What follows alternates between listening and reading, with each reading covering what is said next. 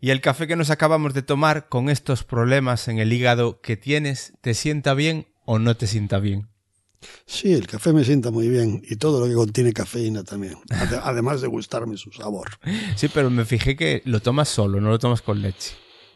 Claro, porque el café ya lo dice la palabra, de ser corto, amargo, fuerte y escaso, como dicen los colombianos.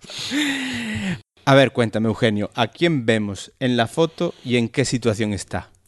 Pues en la foto me veis a mí bastante más joven, porque eso fue en 1992, hace ya casi 27 años. Y la situación es idílica, porque estaba eh, cumpliendo con el descanso de una reparadora siesta. ¿Dónde era? era en, la, en una villa en las afueras de Dubrovnik, antes de, que saliéramos hacia, hacia, hacia Kosovo. ¿Recuerdas quién te hizo la foto?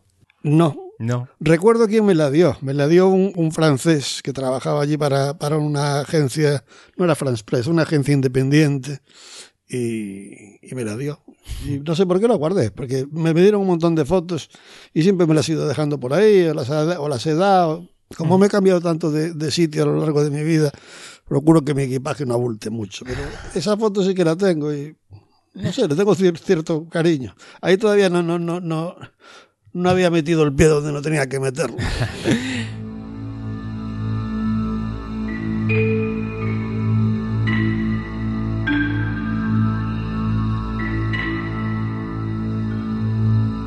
Retrato sonoro un podcast de Fidel Mouzo que se inicia con una foto, un instante captado en imagen y cuya descripción propicia la conversación, la memoria, los hechos y las personas.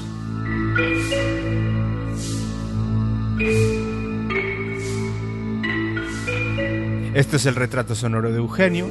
Supongo que tendremos una conversación él y yo que te pueda sorprender a ti que nos escuchas. Esto ya sabéis, son diálogos, parloteos, chácharas que de vez en cuando pueden resultar llamativas o que se salen de lo común. Y Eugenio se sale de lo común, créeme aunque como él mismo me dice, le extraña que alguien pueda interesarle, bueno, a alguien le puedan interesar sus cosas. Tú en esto eres bastante escéptico, porque tú dijiste la primera vez que te dije, oye Eugenio, ¿por qué no charlas conmigo para hacer un podcast? Y dices, tú, que no sé qué le puede interesar a la gente de mi vida. Bueno, es porque creo que las cosas que me pasan a mí, más que raras, eh, tienen muy poco que ver con el desarrollo de una vida normal, de personas normales en una sociedad que en un desarrollo más o menos normal. Entonces, cogiendo tan de lejos, digo, a ver, no sé si les interesará mucho. Yo tampoco he hablado mucho de esto, porque si la gente no ha vivido experiencias o cercanas o parecidas, normalmente creen que le estás contando escenas de películas y para eso vas al cine y lo ves mucho mejor que aunque te lo contara yo con todo el detalle. Bueno, si estás aquí es que considero que eh, va a ser interesante, ya verás. Deciros a los que estáis escuchando que con Eugenio comienza una nueva época de retrato sonoro, cambia un poquito el formato o si, si quieres la estructura, aunque en un podcast conversacional poca estructura debería haber. Ya desde el principio puedes escuchar que la introducción la hago directamente con el protagonista delante, así que bueno, no tendrá por qué ser siempre así, pero algo ha cambiado en retrato sonoro. He hablado con la cabeza visible de Songs.red, Jordi Mirindo, y hemos decidido hacer algo, algún cambio para agilizar la, la preparación previa y su posterior edición pero no para que pierda su esencia. Estoy seguro que incluso habrá algún cambio más de lo que hemos hablado Jordi y yo durante el proceso de postproducción de esta conversación con Eugenio, e incluso con alguna idea que me ha dado él, queriendo o sin querer, preparando, preparando esta conversación o este podcast. Debo decir, Eugenio, que como conversador contigo tengo un reto difícil, y es que son tantas las cosas de las que podemos hablar que concentrarnos solo en algunos aspectos de tu vida puede ser complicado. Comentar también que tu historia, la que tienes, la que vienes a contar aquí, llegó a mí por casualidad y es que eres usuario habitual de la biblioteca en la que trabajo y de una conversación con otra de las personas que en ese momento estaba allí en mi, en mi lugar de trabajo, pues salió la pista para charlar contigo, mm, totalmente por azar, porque realmente tú venías a la biblioteca con frecuencia y allí te pones con tu ordenador a mirar tus cosas, a escuchar tu música y poco más. Tampoco es que hubiera un contacto mucho más fluido, ¿verdad?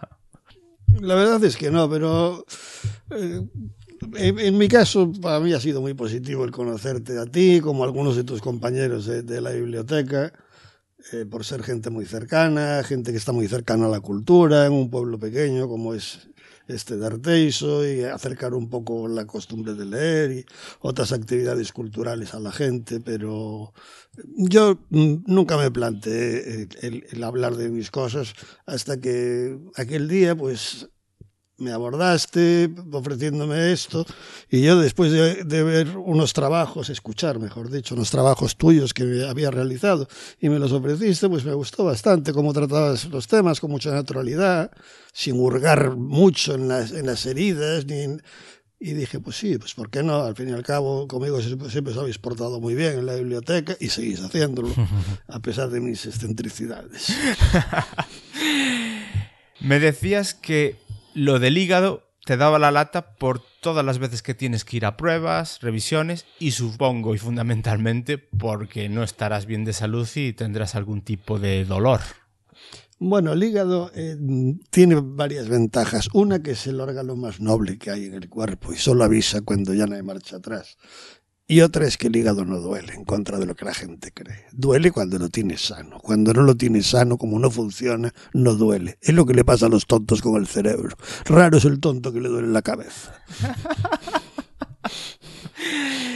ha habido ciertas evoluciones en los diagnósticos. Es decir, un día te dicen una cosa, otro te dicen otra. Eh, no sé cómo se vive esa situación de estar continuamente, pues eso, realizando pruebas y estar pendiente, porque creo que estás, estabas o estás pendiente de un trasplante. Sí, bueno, eh, la medicina no es un, un, como la gente cree, una matemática pura, ni mucho menos, y además del hígado, aún a día de hoy, eh, se sabe muy poco. Es decir, que cuando eh, yo tuve la hepatitis, eh, existía la A, la B y las infinitas no A, no B muchos años después de haberla contraído, supieron que la mía era C, porque no se había descubierto todavía la hepatitis C. Eh, muchos años después, y ya me estoy refiriendo a, a hace cuatro años escasos, eh, se descubrió un tratamiento que prácticamente la erradicaba. De hecho, yo, según me dijeron los médicos que me llevan en el, en el Juan Canalejo, hice la curación más rápida de, de la Unión Europea. Yo curé totalmente cinco semanas y el tratamiento son 24 semanas.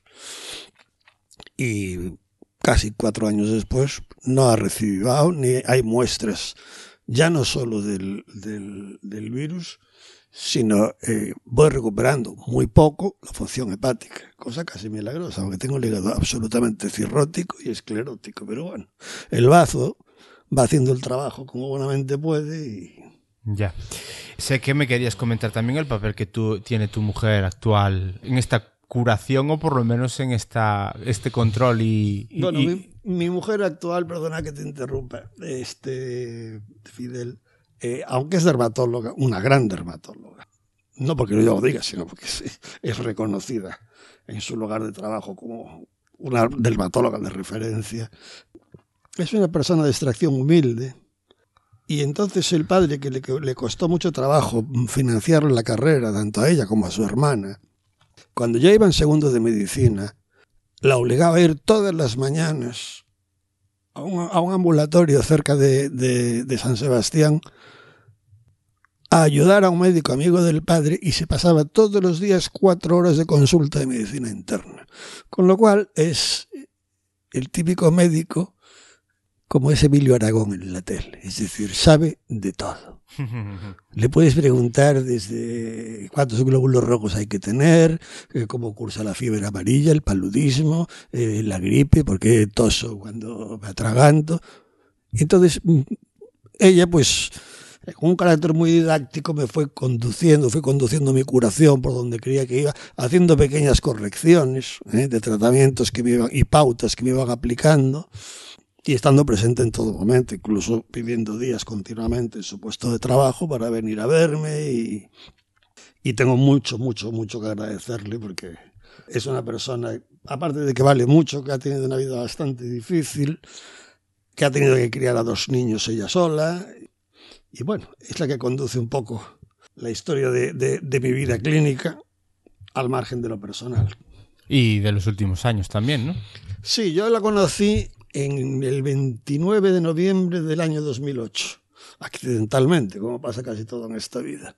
Y a día de hoy, a pesar de las peleas y reconciliaciones y todo lo que lleva a que una pareja tenga una vida sana, porque si no es una monotonía insoportable. Pues estamos muy contentos, a pesar de que ella vive allí y yo vivo aquí, pero como ya decía Becker, un amor que no resiste una ausencia es un amor sin consistencia. A ver, ¿por dónde empezamos, Eugenio? ¿Cuántos años tienes en la actualidad? ¿Podemos empezar por ahí? Por Sí, hacerlo de... te- Tengo una cifra muy redonda, tengo 60 abriles. 60. si te parece, podemos hablar de algo que acabas de mencionar. Lo que pasa es que nos tenemos que remontar a tu juventud. Mm, No a lo mejor más tierna, pero sí con, con, cierta, con cierto salto temporal y es que haces el servicio militar en Canarias, ¿no? O sea, Canarias está muy presente en tu vida continuamente. Eh, sí, la verdad es que sí. Yo fui a, destinado a Canarias porque como todos los españoles en mi época fui pidiendo prórrogas para el servicio militar obligatorio, que ahora ya ni servicio militar ni es obligatorio. Eh, y en el momento que tú pedías prórrogas, ibas a sorteo, ya no ibas voluntario, con lo cual te quedabas en la plaza donde habías nacido. Entonces me tocó Canarias y allí me fui yo creyendo que aquello iba a ser un paraíso. Yo Canarias siempre lo había asociado con las vacaciones, el sol. Y claro, al llegar allí me di cuenta que allí militarmente, primero, Canarias es una fuerza de choque, no una fuerza de plaza como el resto de España, exceptuando Ceuta y Melilla. Eh, y allí estaban todos los, los reaccionarios de, de la, la escala militar porque allí molestaban menos. Entonces, eh, allí estaban todos los golpistas, pseudogolpistas, nostálgicos, etcétera, etcétera. Con lo cual, la vida de los que hacíamos la mili era como en la película Papillón, era más, más cercana a un presidio que a un servicio militar. Con lo cual, en fin, aún no se acostumbra todo. El ser humano, si hay, ha mantenido tantos, tantos años y siglos su presencia en la Tierra, es porque tenemos una capacidad de adaptación que no tiene ningún otro animal. Eso está. Os digamos que ahí empezaste a formar una especie de callo, ¿no? O sea, empezaste a curtir carácter. O tú ya tenías tu carácter. Bueno, yo ya lo traía curtido de casa, porque mi padre, eh, al que no viviré lo suficiente para agradecerle todas las manos de leches que me, daba diariamente, eh, ya me fue acostumbrando a que, aunque como decía Beltrán de Uglesquén, que aunque sea más fuerte la pluma que la espada, conviene tener una decada. Y entonces, pues ya, ya fui un poco con el cursillo hecho, pero al llegar allí, pues, claro, llegas a un sitio que está muy lejos de tu casa, con gente que no has visto absolutamente nunca, que están allí obligados, porque a la mili nadie va a hacer turismo. Y bueno, hice una mili, pues me imagino que como todos los españoles, aguantando un poco, escaqueándome otro poco y... Y bueno, cuando ya iba acabando la mili, pues empecé a, a ver las ventajas de las islas, su clima, Ya.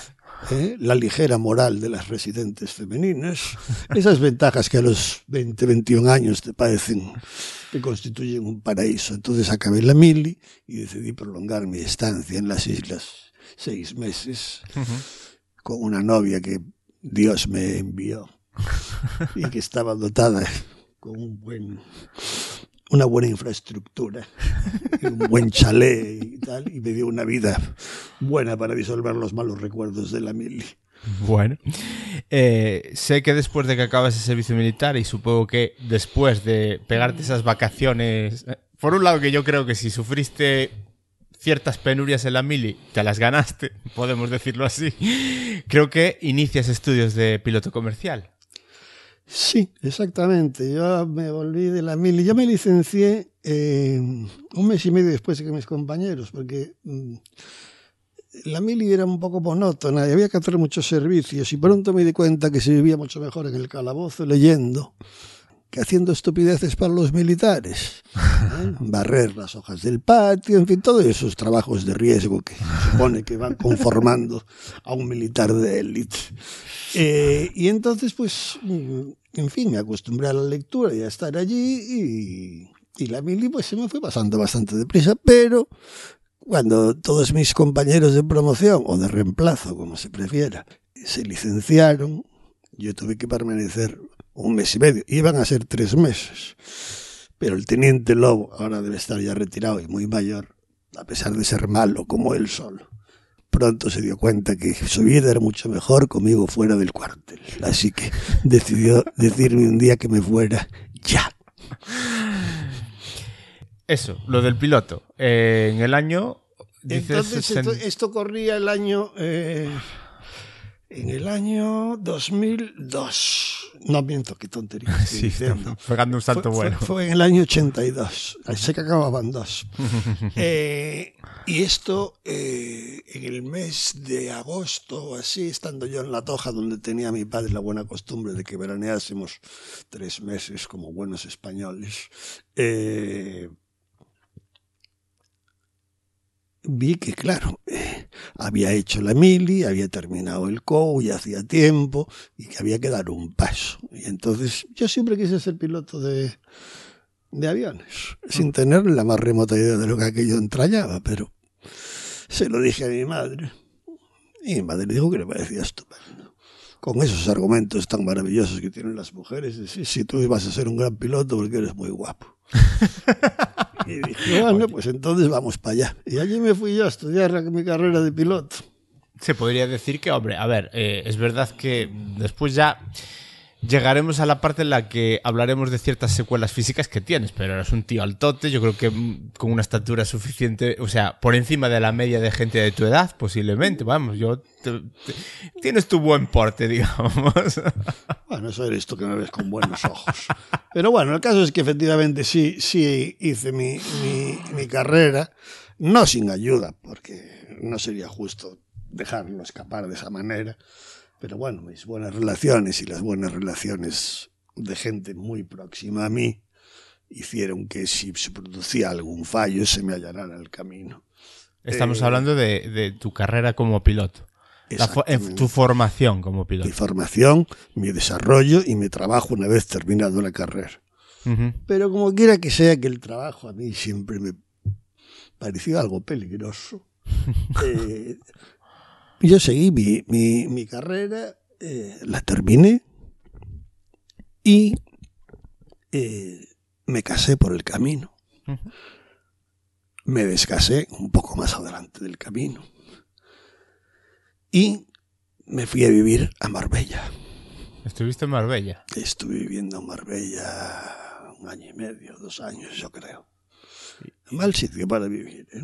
¿Sí? Sí, muy malo. Pues hay gente que lo elige como destino vacacional. Bueno, eso A es porque sabes que España es un país que está densamente poblado por estúpidos. ¿eh? Porque Marbella es un sitio prohibitivamente caro, con una inseguridad ciudadana que ya la quisi- la- lo quisiera el Chicago de la ley seca, sin ningún tipo de infraestructura hospitalaria, no tiene playas. En fin, todos sabemos lo que la, la que montó dos décadas después el amigo Jesús Gil allí, con todo tipo de matarifes y mafias que habían echado de todos los rincones de, de- de los países del este. Está de moda ahora Gil con esos documentales que creo que están echando por algún canal de estos de Pues televisión. no tuve la oportunidad de, ver ninguno, pero la verdad, eh, allí tenía una, una tropa bastante peligrosa. Mando en fin, plaza. Sí, sí, eso desde luego. ¿Qué tipo de aviones llegaste a pilotar? Pues siempre aviones o pequeños o grandes, pero muy antiguos. Porque cuando no trabajas según la línea aérea, únicamente que tenga la suerte de ser el piloto de un avión privado, de un millonario, lo que te queda es volar. Y volar, vuelas porque te gusta volar, entonces acumulas horas. Con lo que pilles por delante. Claro, lo que vayas pillando. Pues a ver, en una ocasión recuerdo que estuve como ocho o nueve días eh, en- sobrevolando Doña Ana para unos japoneses que querían filmar un documental.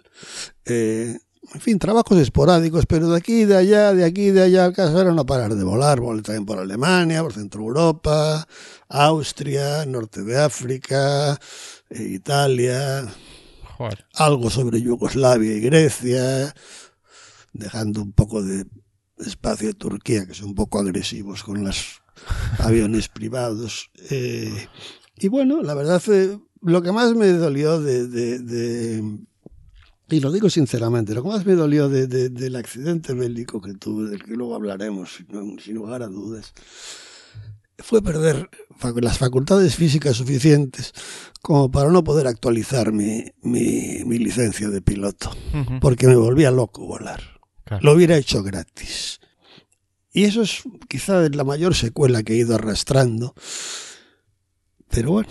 Eh, Digamos que te queda como frustración el no haber podido coger uno- unos mandos de un, de un aparato que vuela.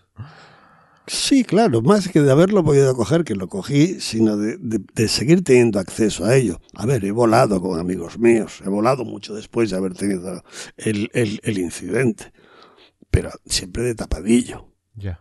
Porque, a ver, esto es absurdo, es decir, que no puedas volar porque no tengas agudeza visual, o es, es absurdo, es decir, eh, yo vuelo y no tengo ningún problema para volar, y además volar es como montar en bicicleta, es decir, no se te olvida, pasa que hoy en día, como estamos con las- los pilotos de plástico, estos que hay ahora, que como llevan GPS y llevan de todo, así pasan las cosas que pasan en los Alpes con aquel que estaba deprimido y, todas esas cosas, pero claro, como ahora volar son autobuses con alas y tiene que volar todo el mundo por, por 3 euros, pues las cosas están como están.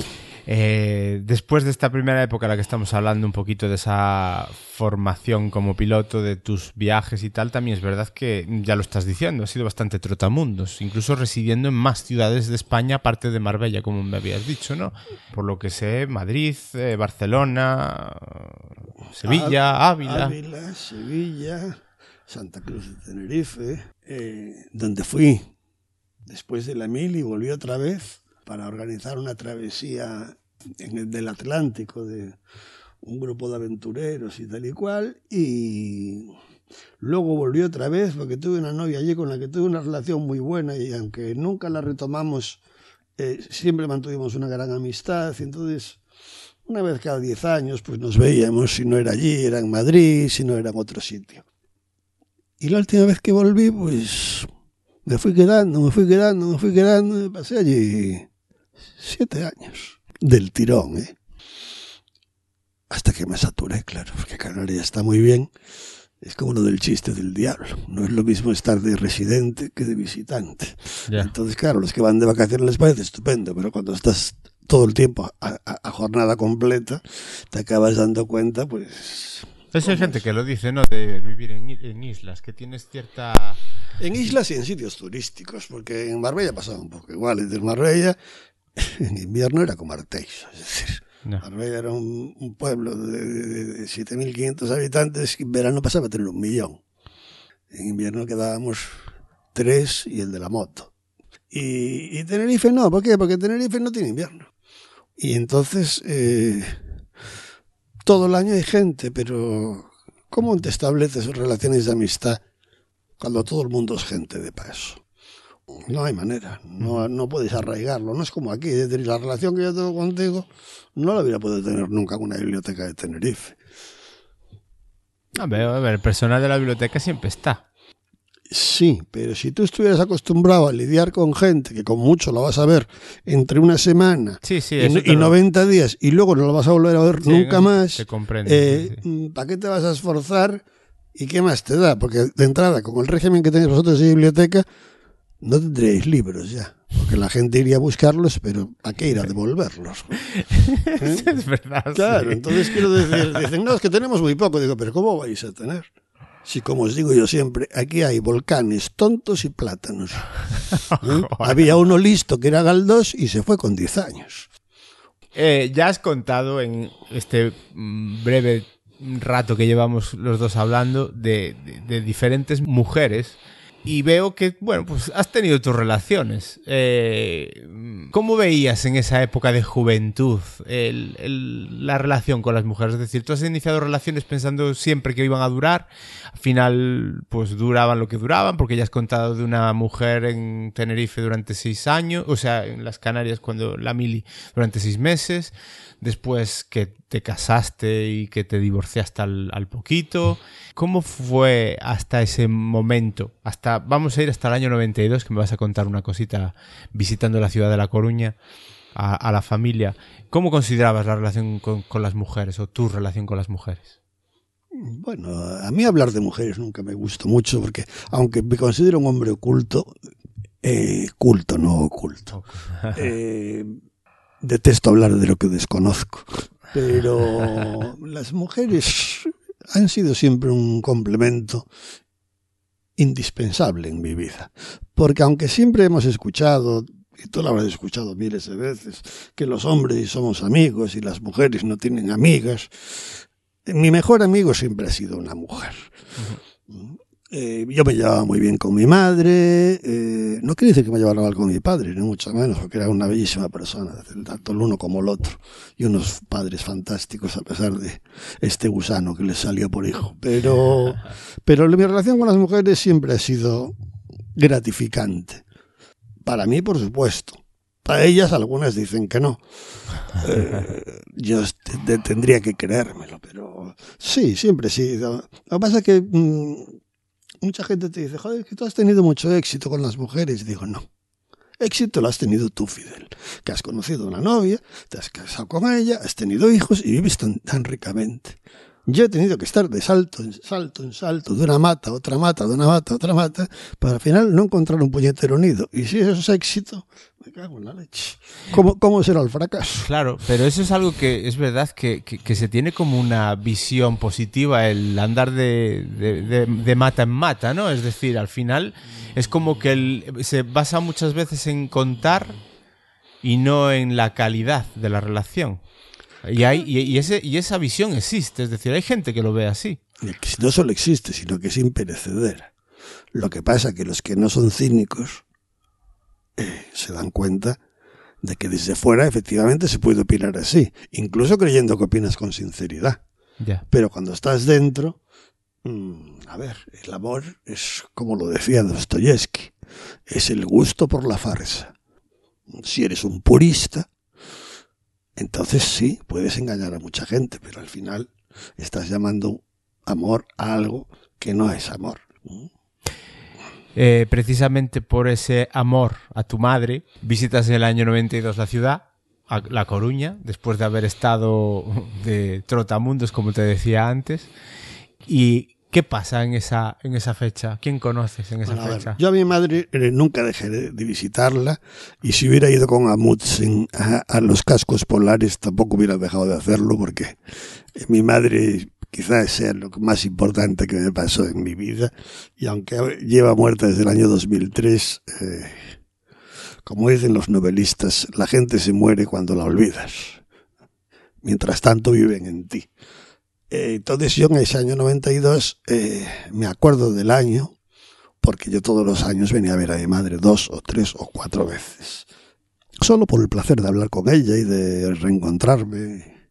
Y conocí accidentalmente, como todo en esta vida, a una persona, eh, Lucía Regaldíe, una chica a la que yo le llevaba entre 13 y 14 años, pero que ya parecía el sobrino del pato Donald a su lado, porque eh, era una mujer que había vivido tanto y con tanto bagaje encima y tan ecléctica, una mujer guapa, súper culta, eh, cantante de ópera. Eh, estas mujeres que no te exceden, porque el exceder parece que es que te apabullan un poco. ¿Qué va? Esto era como ir montado en una alfombra mágica. A mí me cogió con esa cosa que tenemos los hombres cuando ya nos dieron tres coces y nos hemos separado dos o tres veces. Eh, y me metió un tirón de orejas y me dijo, tú te crees que estás vivo, pero estás solo respirando. Efectivamente, me volvió a poner en el carril en el que había que ir por la vida. Y fueron hasta que se murió la pobre, que se murió unos años después de un cáncer fulminante que se la llevó en 20 días, que se murió como una heroína, claro, como no podía ser menos. Tan ricamente, y no he olvidado las enseñanzas que ella me dio, y que me perdone si me está escuchando, a lo mejor no está de acuerdo, pero, pero sí, esa fue una relación realmente importante y que me dio ante mí mismo otra dimensión como, como persona de la que tenía hasta ese momento y que me preparó para conocer a la que hoy en día es mi mujer que todavía estaba en el estadio que estaba yo cuando me conoció Lucía y así pude aplicar la propiedad transitiva, es darle a ella el enfoque que Lucía me dijo a mí que debía adoptar. Y en eso estamos en este momento de la conversación. Ya. Pero, ¿qué, qué, tan, ¿qué tanto te marcó esa relación para tomar el rumbo que tomaste después? Porque digamos que te hizo mm, doblar, entre comillas, tu, tu vida a- o un tipo de vida que llevabas hasta ese momento y de repente eh, estás mm, dirigiendo tu vida hacia otras partes, incluso geográficamente. Bueno, porque, como he dicho antes, eh, y no es que me deshiciera galagos, porque era una sucinta descripción de lo que Lucía representaba, no para mí, sino para toda la gente que tenía a su alrededor. Eh, ella era mucho de, de, de ayudar a los que tenía a su alrededor y de castigar a los que estorbaban en su ayuda, claro. Y entonces, pues, pues precisamente, eh, eh, siempre creí que Lucía y yo estábamos para, yo para continuar un poco la, la labor de, Lucía, echarle la mano en lo que pudiera, y al mismo tiempo divertirnos y vivir y sin hacer daño a nadie. Y cuando ya faltó, dije, pues a ver, habrá que ir a algún lado donde estén pasándolo un poco mal, a ver cómo lo están pasando de mal. Y efectivamente, sin Lucía nunca se me hubiera ocurrido hacer lo que hice después. No. No. Te vas hacia los Balcanes. Pero ¿cómo llegas a los Balcanes? ¿Cómo es tu periplo hasta llegar a los Balcanes? Bueno, eh, mi periplo para llegar a los Balcanes, eh, fui a acompañar a un amigo que se dedicaba al transporte de barcos de recreo, a llevar un barco desde el noroeste de Italia, en la República de San Marino, en- a Grecia. Y recalamos en en la costa, en la, en la península de Yugoslavia. Y eh, no, miento, miento, miento. Este, este, este hombre conocía bastante, porque era un hombre muy bien relacionado, conocía bastante a una yugoslava que quería que la llevásemos hasta, hasta Yugoslavia, eh, que se llamaba Dubravka. No me acuerdo del apellido. Sé que era un, un- un- un bisílabo, pero no me acuerdo y navegamos eh, los tres hacia, hacia Dubrovnik, una ciudad preciosa que está en, en la costa de, de la península yugoslava. Y bueno, en Dubrovnik digamos que aquello que era una especie de, pa- de patio de recreo de la guerra. Es decir, era la negación. Es decir, Dubrovnik digamos que fue una especie del último bastión, un poco lo que fue Cuba en el 14. Fue el último bastión de la gente que vivía bien, de la gente pudiente, que en vez de salir corriendo decidió mm, hacer una especie de living Las Vegas, pero de lujo. Dijeron, aquí no hay guerra, vamos a seguir viviendo igual que antes. Y efectivamente, allí veías partisanos mezclados con señoras con vueltas de perlas y brillantes y no sé qué.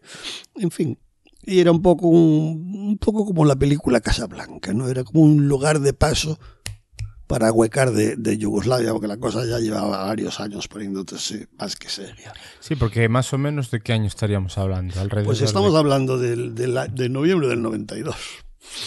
O sea, por eso te digo que yo, esto es, este es un tema que lo retomé después de que a Lucía le pasó lo que le pasó.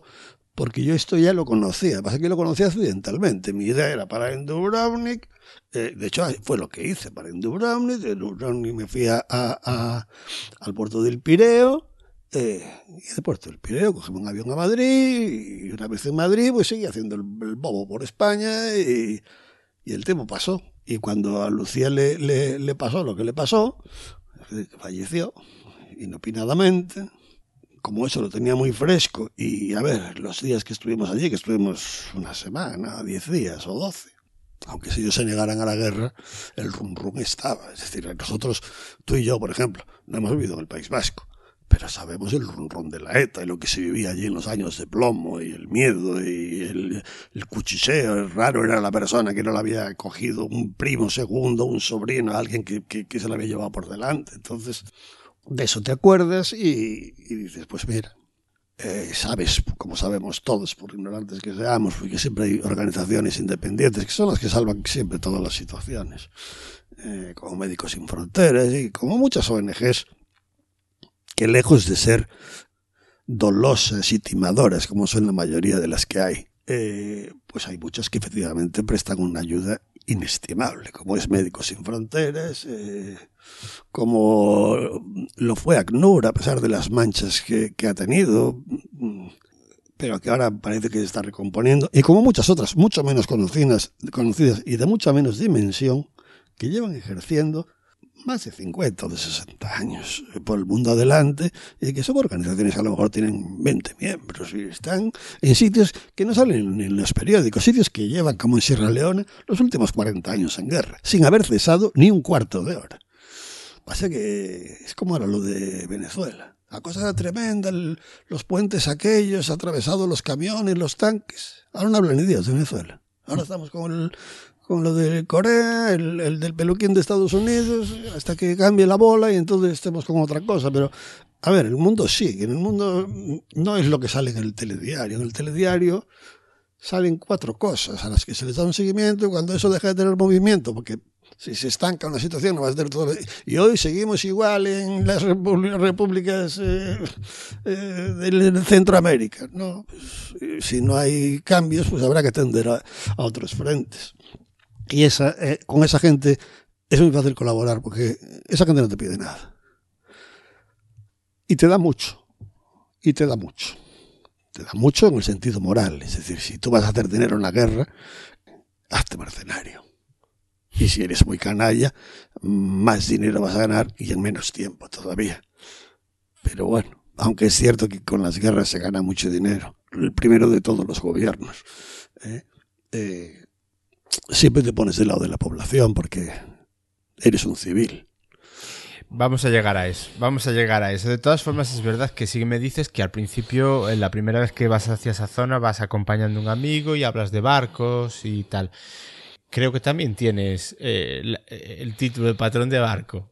Es algo que cuando hablé la primera vez contigo como que le sacabas importancia porque decías que eso se lo sacaba cualquiera y, y en el y hasta me llegaste a decir creo en algún momento que hasta en tu, en tu, en tu familia creo que casi todos lo teníais menos una hermana me parece o algo así puede ser eh, sí, pero yo creo que, que o, o, o, me expliqué mal, cosa mucho más posible que la segunda, ¿eh?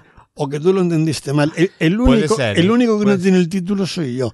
Porque, porque yo, eh, como siempre me gustaron mucho las cosas de motor, no me digas por qué.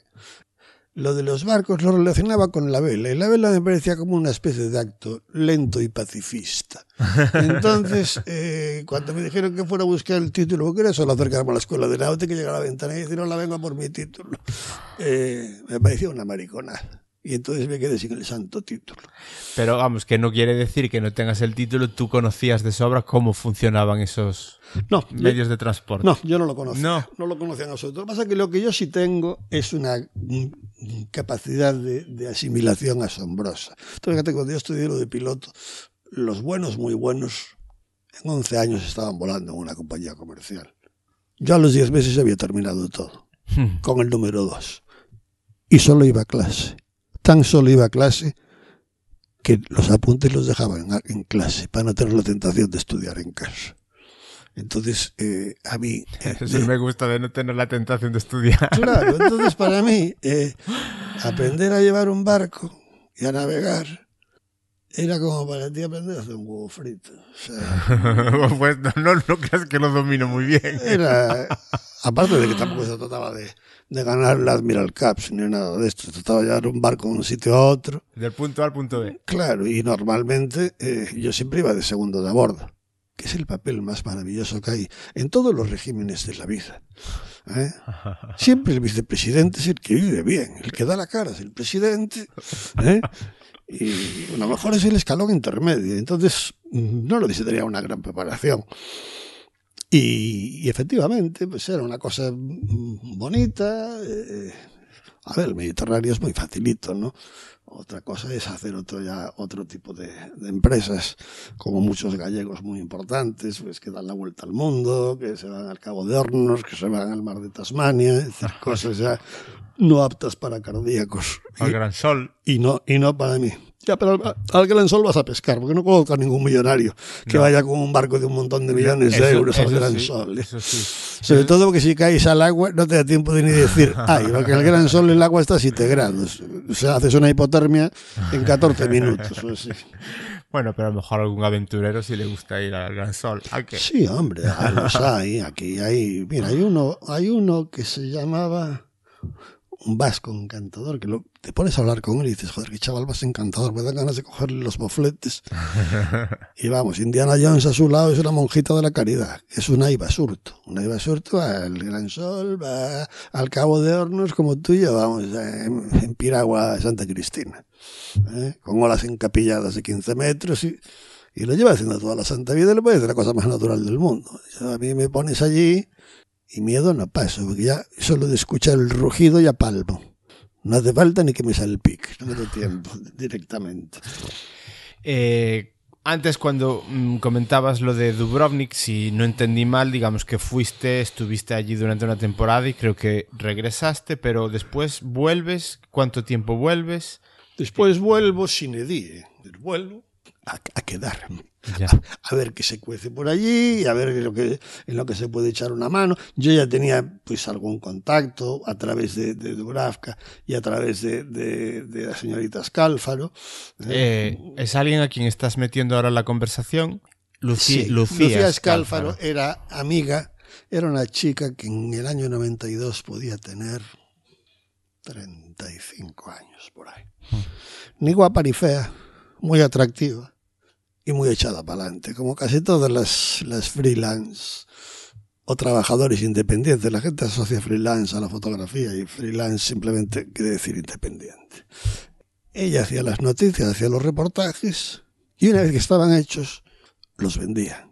Como hacen pues todos los, los reporteros. La gente confunde los reporteros con los corresponsales. Los corresponsales son los amamantados de los países que están una nómina en la televisión de una televisión privada, una televisión estatal y los destacan allí como están. Ahora pues un pavo viviendo en Nueva York a cuerpo de rey, o en Washington, o en Perú, ¿eh? y de vez en cuando si hay un escape de gas, sale por la tele, y él cobra un dineral, y, y, pues en las guerras pasa igual. De hecho, hay una cosa que habrás escuchado muchísimas veces, la habrás visto en película, que es el hotel de la prensa, que es donde están todos los puñeteros periodistas de todos los, o sea, todos los parásitos que hay. Y allí están, y tienen unos cuantos correcaminos que van por ahí a, a jugarse el cuello y le dan unas propinillas y luego ellos hacen el reportaje, lo montan, lo emiten y, y se acabó. Pero es una manera completamente distinta. Pero bueno, esta chica, que era un poco lo contrario de todo eso, y que me enseñó algunas cosas muy importantes, aunque muy sencillas, pero son las cosas sencillas. Lo, decía Einstein, decía, un genio no es un tío con una capacidad intelectual desmedida. No, no, no. Un genio es alguien que problemas muy complicados los resuelve con soluciones muy sencillas. Y esta era Lucía Scalfaro, que aunque la pobre acabó como acabó en una frontera por un paquete de tabaco y un puñado de, un cartón de tabaco y un puñado de dólares. Ella siempre decía, si te mueves en sitios de conflicto, ten siempre un paquete de chicles, un par de cartones de Balboro, una sonrisa y 500 dólares.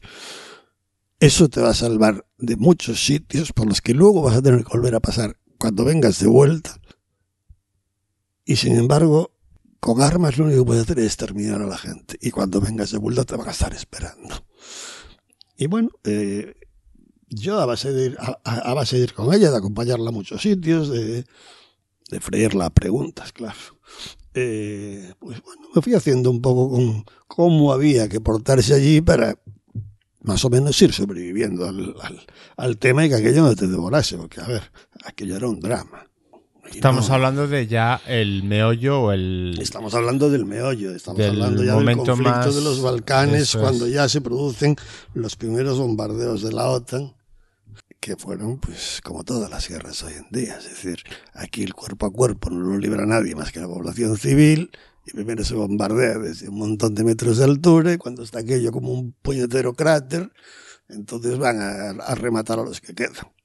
Tú has empleado la palabra freelance, y sé que tú y yo empezamos nuestras conversaciones hablando de tu papel como mercenario que eh, últimamente ya me estabas hablando más del tema de freelance. Lo que dices tú, ¿no? Gente independiente que va a lo suyo, entre comillas, aunque pues vaya realizando diferentes funciones.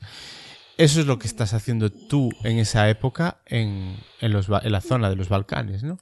El freelance, o una palabra que mmm, creo que suena más contundente que es la de mercenario. Sí, una palabra que no utiliza nadie que no sea un fantasma. Es decir, yo no he escuchado a ningún... Eh, un mercenario no deja de ser un militar no oficial que sirve al mejor postor.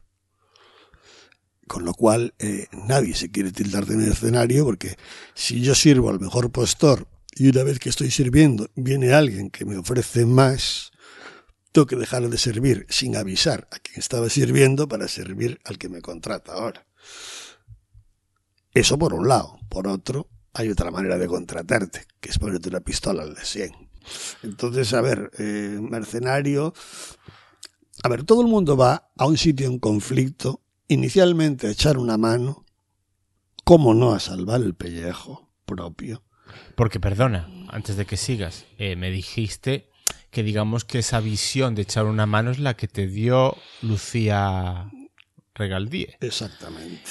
Que después fuiste con toda la intención de ayudar, pero que las circunstancias supongo te van empujando hacia otras cosas. Igual no tan agradables o tan...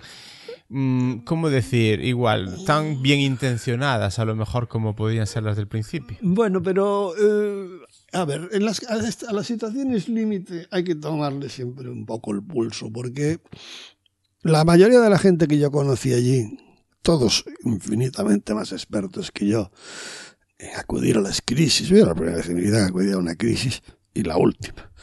Y hoy en día no acudiría ni de broma. No por miedo ni por nada, sino pues porque no tengo ni salud, ni ganas, ni siquiera el convencimiento de hacerlo. Porque lo que hice allí y no haber ido hubiera sido exactamente igual.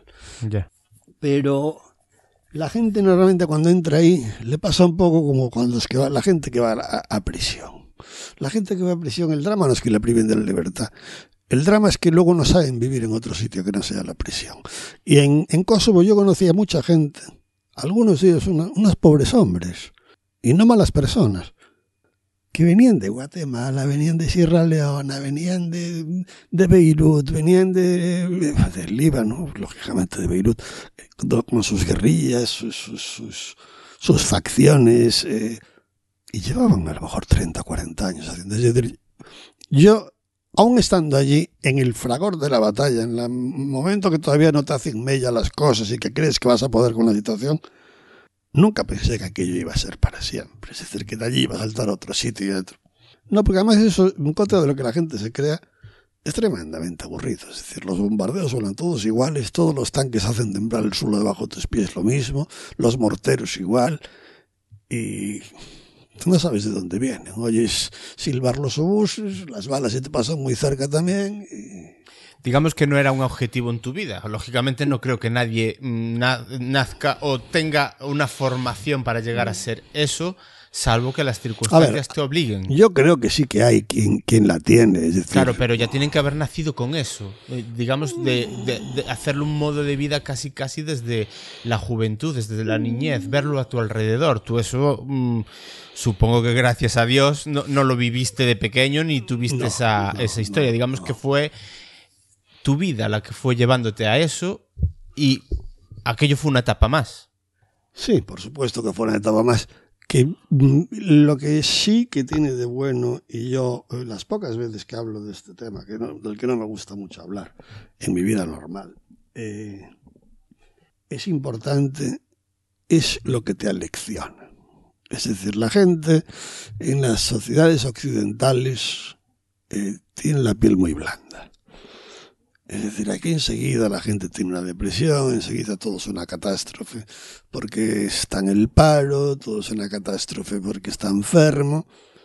A ver, eso, eso es un, artículo de lujo en los sitios en conflicto. Es decir, a mí, eh, cuando me dijeron, no, mira, es que tú te vas a morir porque tienes una cirrosis, digo, bueno, a ver, yo me moriré cuando me salga de los cojones a mí, ¿no?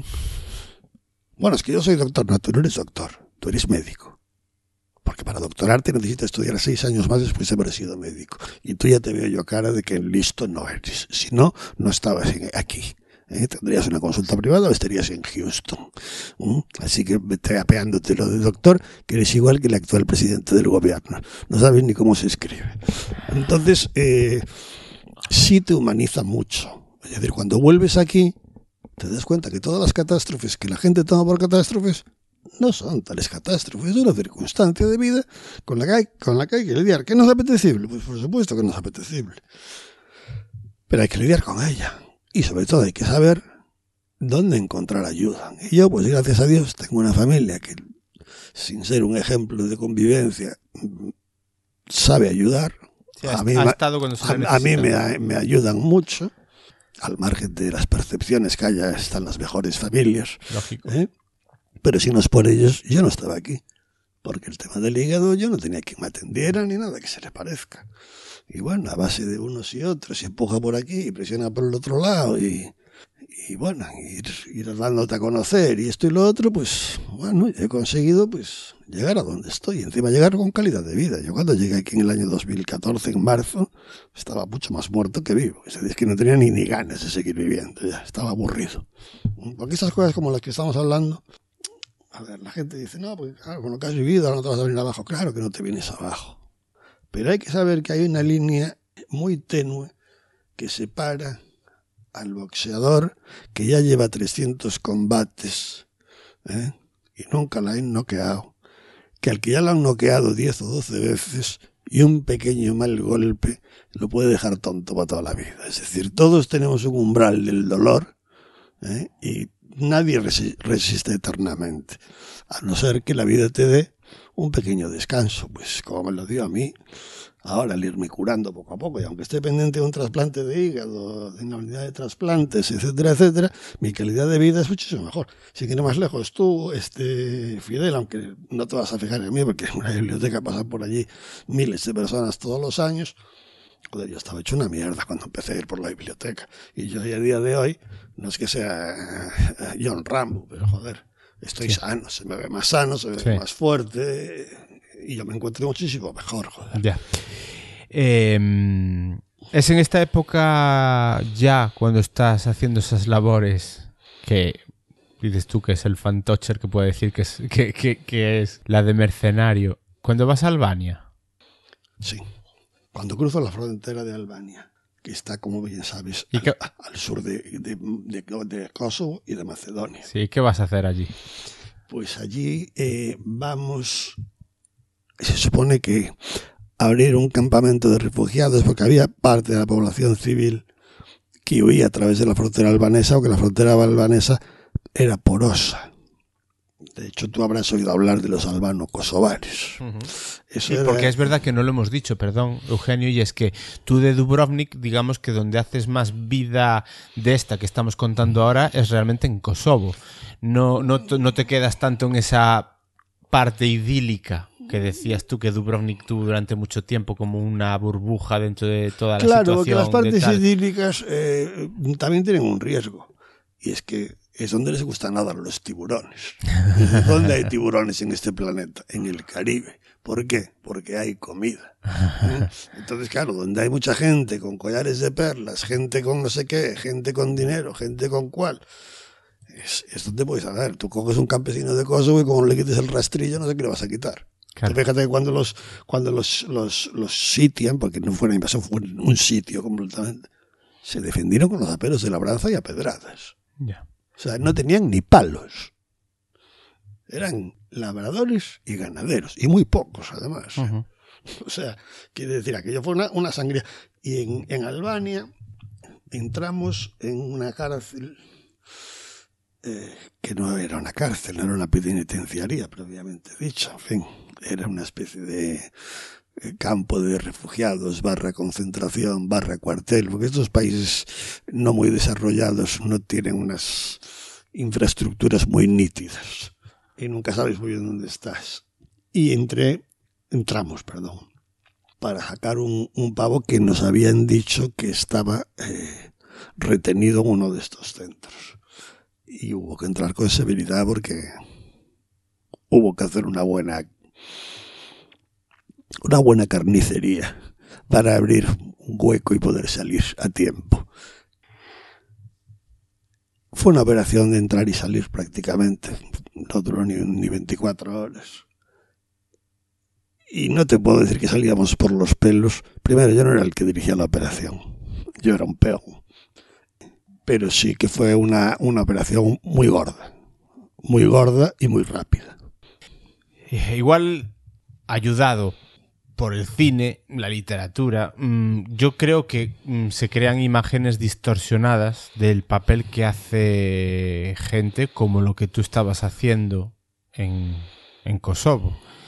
Precisamente, pues es por esa palabra que a ti no te gusta tanto usar, que es la de mercenario. Es decir, la imagen que siempre se tiene de personas que están haciendo esa función es la de gente chunga, gente malota. Eh, ¿Tú crees que ese es justo con, con, esa imagen, porque es lo que te estoy diciendo. Es decir, al final el, la imagen que puede haber de un mercenario, salvo que al, sea el pro, papel protagonista y se le quiera dar su contexto mmm, histórico de por qué ha llegado hasta allí y digamos que quiera darle, se le quiera dar ese punto romántico, generalmente un mercenario es alguien chungo. ¿Tú crees muy que chungo, es, sí. es muy chungo y muy desarraigado? Lo que pasa es que el cine eh, al que podemos culpar de muy pocas cosas, porque mm, habida cuenta de la poca inclinación del ser humano a la, la, lectura. Eh, eh, el cine ya te lo da todo masticado, pero el cine, como decía John Wayne, son los valores universales. Es decir, todos sabemos lo que es un vaquero gracias al cine. muchos sabemos lo que es la ley seca gracias al cine. Entonces, eh, por eso son los valores universales, porque doblada o con subtítulos, el cine siempre recrea la atmósfera con más o menos eh, fidelidad de lo que ha sido una época, un conflicto, un momento de bonanza, un descubrimiento. Y el cine, para mí, tiene prácticamente todas las ventajas, entre ellas que es la industria que más número de empleos da. Eh, pero Sí que es verdad la pregunta que me haces, que el arquetipo de mercenario malo entra mucho más en el cine y mucho más en la cabeza del espectador que el mercenario bueno, porque un mercenario bueno es terriblemente aburrido. Tenemos uno, sé quién más lejos, que se llamaba Robin Hood. ¿Cuántas veces has visto por segunda o tercera vez Robin Hood? Ninguna, porque, a ver, yo le robo a los ricos para darle a los pobres. Y, vale, hay 200 versiones. Hay Robin Hood, hay el caso de Thomas Crown, y hay 2.770 películas, todas basadas en el, en el mismo asunto. Esto es lo que decía Shakespeare, ¿no? Todas las novelas en realidad son una sola novela. Entonces, eh, en el cine es un poco como los telediarios. Si tienes una mala noticia, puedes abrir un telediario. Con una buena noticia, en tal caso lo cierras. Antes del tiempo, entre los tiemp el tiempo y los deportes, o, o algo así. Pero lo malo siempre vende más, siempre es como más espectacular. Entonces, las películas pasa un poco eso. Todos hemos visto las películas después de comer, los telefilms que son muy predecibles, pero en realidad, ¿qué es eso? La chica que se enamora, el chico que lo deja, luego que no lo deja, pero sí se casan. Y entonces, pues claro, la figura del mercenario es un poco como la figura del contrabandista. En ningún país del mundo se denuncia a los contrabandistas, porque los contrabandistas, incluso los piratas, la gente, si no ha navegado por el mundo adelante, si no ha estado por un, uno de los mares más putrefactos que hay, que es el Mediterráneo, al margen del Mar Rojo, donde lo menos peligroso que hay son los cocodrilos hay que ver a los piratas somalíes. Piratas que van en barcos con unos medios eh, de telecomunicaciones que ya los quisiera una fragata de un buen ejército y con unas armas que te vuelan un barco, pero que la parte más grande que queda es, un palillo.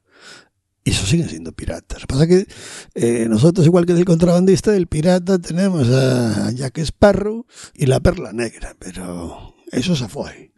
Sí, es una versión muy romántica. Claro, y entonces con los mercenarios pasa un poco igual. Y ellos bien que se valen de esa leyenda.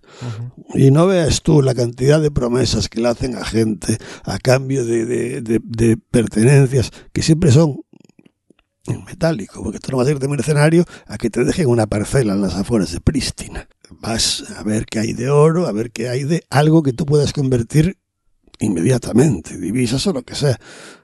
Y eso es lo vomitivo de los mercenarios, que juegan con la esperanza y los sentimientos y lo poco que les quedan a la, gente después de haber sido maltratada y saqueada para luego incumplir encima sus promesas. Entonces por eso yo huyo bastante de, de, ese palabro, ¿eh? que es el de, el de mercenario. Algo que se me está viniendo a la mente ahora y es que mm, digamos que tú mm, partiste de una sociedad más o menos, bueno, acomodada, como estábamos hablando ahora, eh, y fuiste a una zona en conflicto, pero sí que es verdad que sabes que hubo un poco un camino inverso, es decir, una vez que acabó el conflicto de los Balcanes, hubo mucha gente que se vino, que estaba haciendo ese tipo de cosas y que después se decía, y no creo que sin razón, que sí que había como bandas organizadas para delinquir en países más acomodados de gente que estuvo en, eso, en ese conflicto y que después hizo ese camino inverso pues porque tenían que seguir viviendo de algo, supongo, y en aquel momento allí pudieron vivir de lo que buenamente saca, sacaron, que seguramente algo me podrás contar después.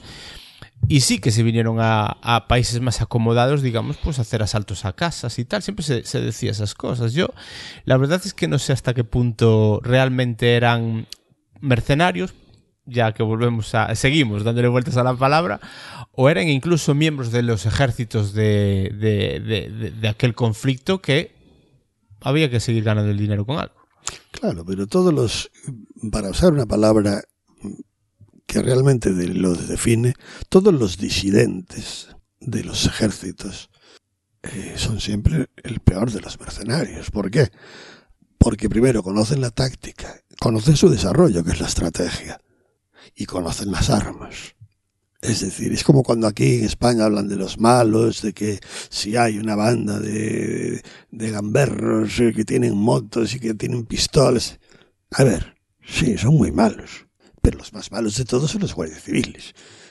¿Por qué? Porque tienen pistola y encima tienen licencia para llevarla y la ley les, les ampara. Y no digo malos en el sentido moral del término, sino que ellos juegan a ser malísimos, como estos que le, pegan en alzazo a los guardias civiles. ¿Qué te crees? Que a 20 guardias civiles les cuesta algo dar una batida y, y no dejar a nadie de pie. Lo pasa es que son gente civilizada. Entonces, mientras tú vives bajo una ley eh, que es la del de ejército, la Guardia Civil, un cuerpo armado, la policía local, lo que sea, te tienes que ceñir a unos patrones y si, si no te ciñes, más tarde más temprano vas a tener consecuencias. Pero claro, si ese cuerpo deja de existir por un motivo bélico, por un motivo político, y deja a esa gente fuera de juego, esa gente sí no tiene peligro, pero lo que tú me estabas diciendo viene mucho más de los países, son países del este, pero de países emergentes que de Yugoslavia. Uh -huh. Bien es cierto que los yugoslavos eh, eh, trataron de reacomodarse, pero el lugar de mayor acogida, esto te lo dice la gente que va a las guerras, es siempre el cono sur. Es decir, ya desde época de Stalin, época de Hitler y tal, todos se fueron a refugiar a Argentina. Es decir, todo eso que cuentan, aquí sí, en Canarias, eh, en la costa de Levante, eh, pero todos, el, el, grueso de eso está en Argentina. ¿O de dónde crees que se nutren los ejércitos? Del Zumbao, del Maduro y todos estos. Si andan, llevan pelando plátanos ese que les enseñamos, joder. ¿Eh? Entonces se, se, nutren de esta gente. Eh ahora sé que voy a entrar en una fase en la que te voy a... A ver, vamos a ver, al final tú te pones a hacer ciertas cosas que no las hacías a cambio de nada. Tú hacías cosas porque de algo hay que vivir. Entonces, sé que te puedo hacer alguna pregunta que va a parecer una estupidez, pero vas a tener que per perdonarme porque es desde la absoluta ignorancia. Se gana mucho haciendo esa, esas funciones. ¿Cómo se, se gana mucho y cómo se gana? Porque eh, digamos que no es como yo que hago mis funciones en una biblioteca y mi nómina se me la, ingresan a final de mes en una cuenta bancaria, todo bien regularizado y tal. Mm, lo que tú estabas haciendo no tiene esa, no tiene cotización a la seguridad social. Bueno, sí, efectivamente no tiene una remuneración. Y nadie va a estos sitios, y menos a, colaborar para echar una mano, que es a lo que hay que ir, pensando en lo que va a ganar. Ojo, ojo. Sí los militares. A ver, cuando fue la, la que todos lo recordamos, aunque fue en el año 91, eh, la guerra de Irak, aquí se dejó de hablar gente que llevaban siendo amigos desde que empezaron sus vidas por irse a Irak, bueno, a Irak, al portaaviones aquel donde iba a cantar Marta Sánchez y todo esto, porque los soldaditos cobraban un millón de pesetas al mes del año 91 por el plus de peligrosidad de estar en conflicto. Pero los mandos de teniente para arriba cobraban hasta 6 millones al mes y los ciclos eran de 6 meses. Y había peleas entre unos y otros mandos para renovar otro ciclo allí. ¿eh? Y aquí se compraron muchas casas de lujo gracias a eso. ¿No todo el mundo era así? No. Pero es como si te dicen, oye, si te vas de bibliotecario seis meses a Irak, que ahora ya no hay guerra y estamos tratando de organizar aquello, o en Senegal, donde España no ha dejado de hacer una labor fantástica, fantástica, y la sigue haciendo a día de hoy. Dice, pues en vez de lo que ganas vas a ganar 10.000 euros al mes, ya me dirás tú si te vas o no te vas, aunque solo sea para beneficiar a tus hijas, a tu mujer y tener calidad de vida. Ellas. Bueno, ellas y tú al fin y al cabo. Al final, no, no, sí, sí. no te van a coser a tiros por estar en, una biblioteca. ¿eh? Bueno, no se sabe nunca, ¿no? Ellas Pero quiere decir, la pregunta que tú me hacías, no, no te pagan por ello, pero sí te ponen en, te pones en una atalaya donde surgen muchos pequeños eh, negocios que te pueden reportar dinero. Como por ejemplo, gente que quiere salir del país y no tiene cómo, porque el drama de, Kosovo, que es el que conozco un poco más de cerca, sin conocerlo a fondo, es que los dos tercios de la población civil se mantuvo retenida en los campos de refugiados. Y los campos de refugiados los construía y los administraba la OTAN.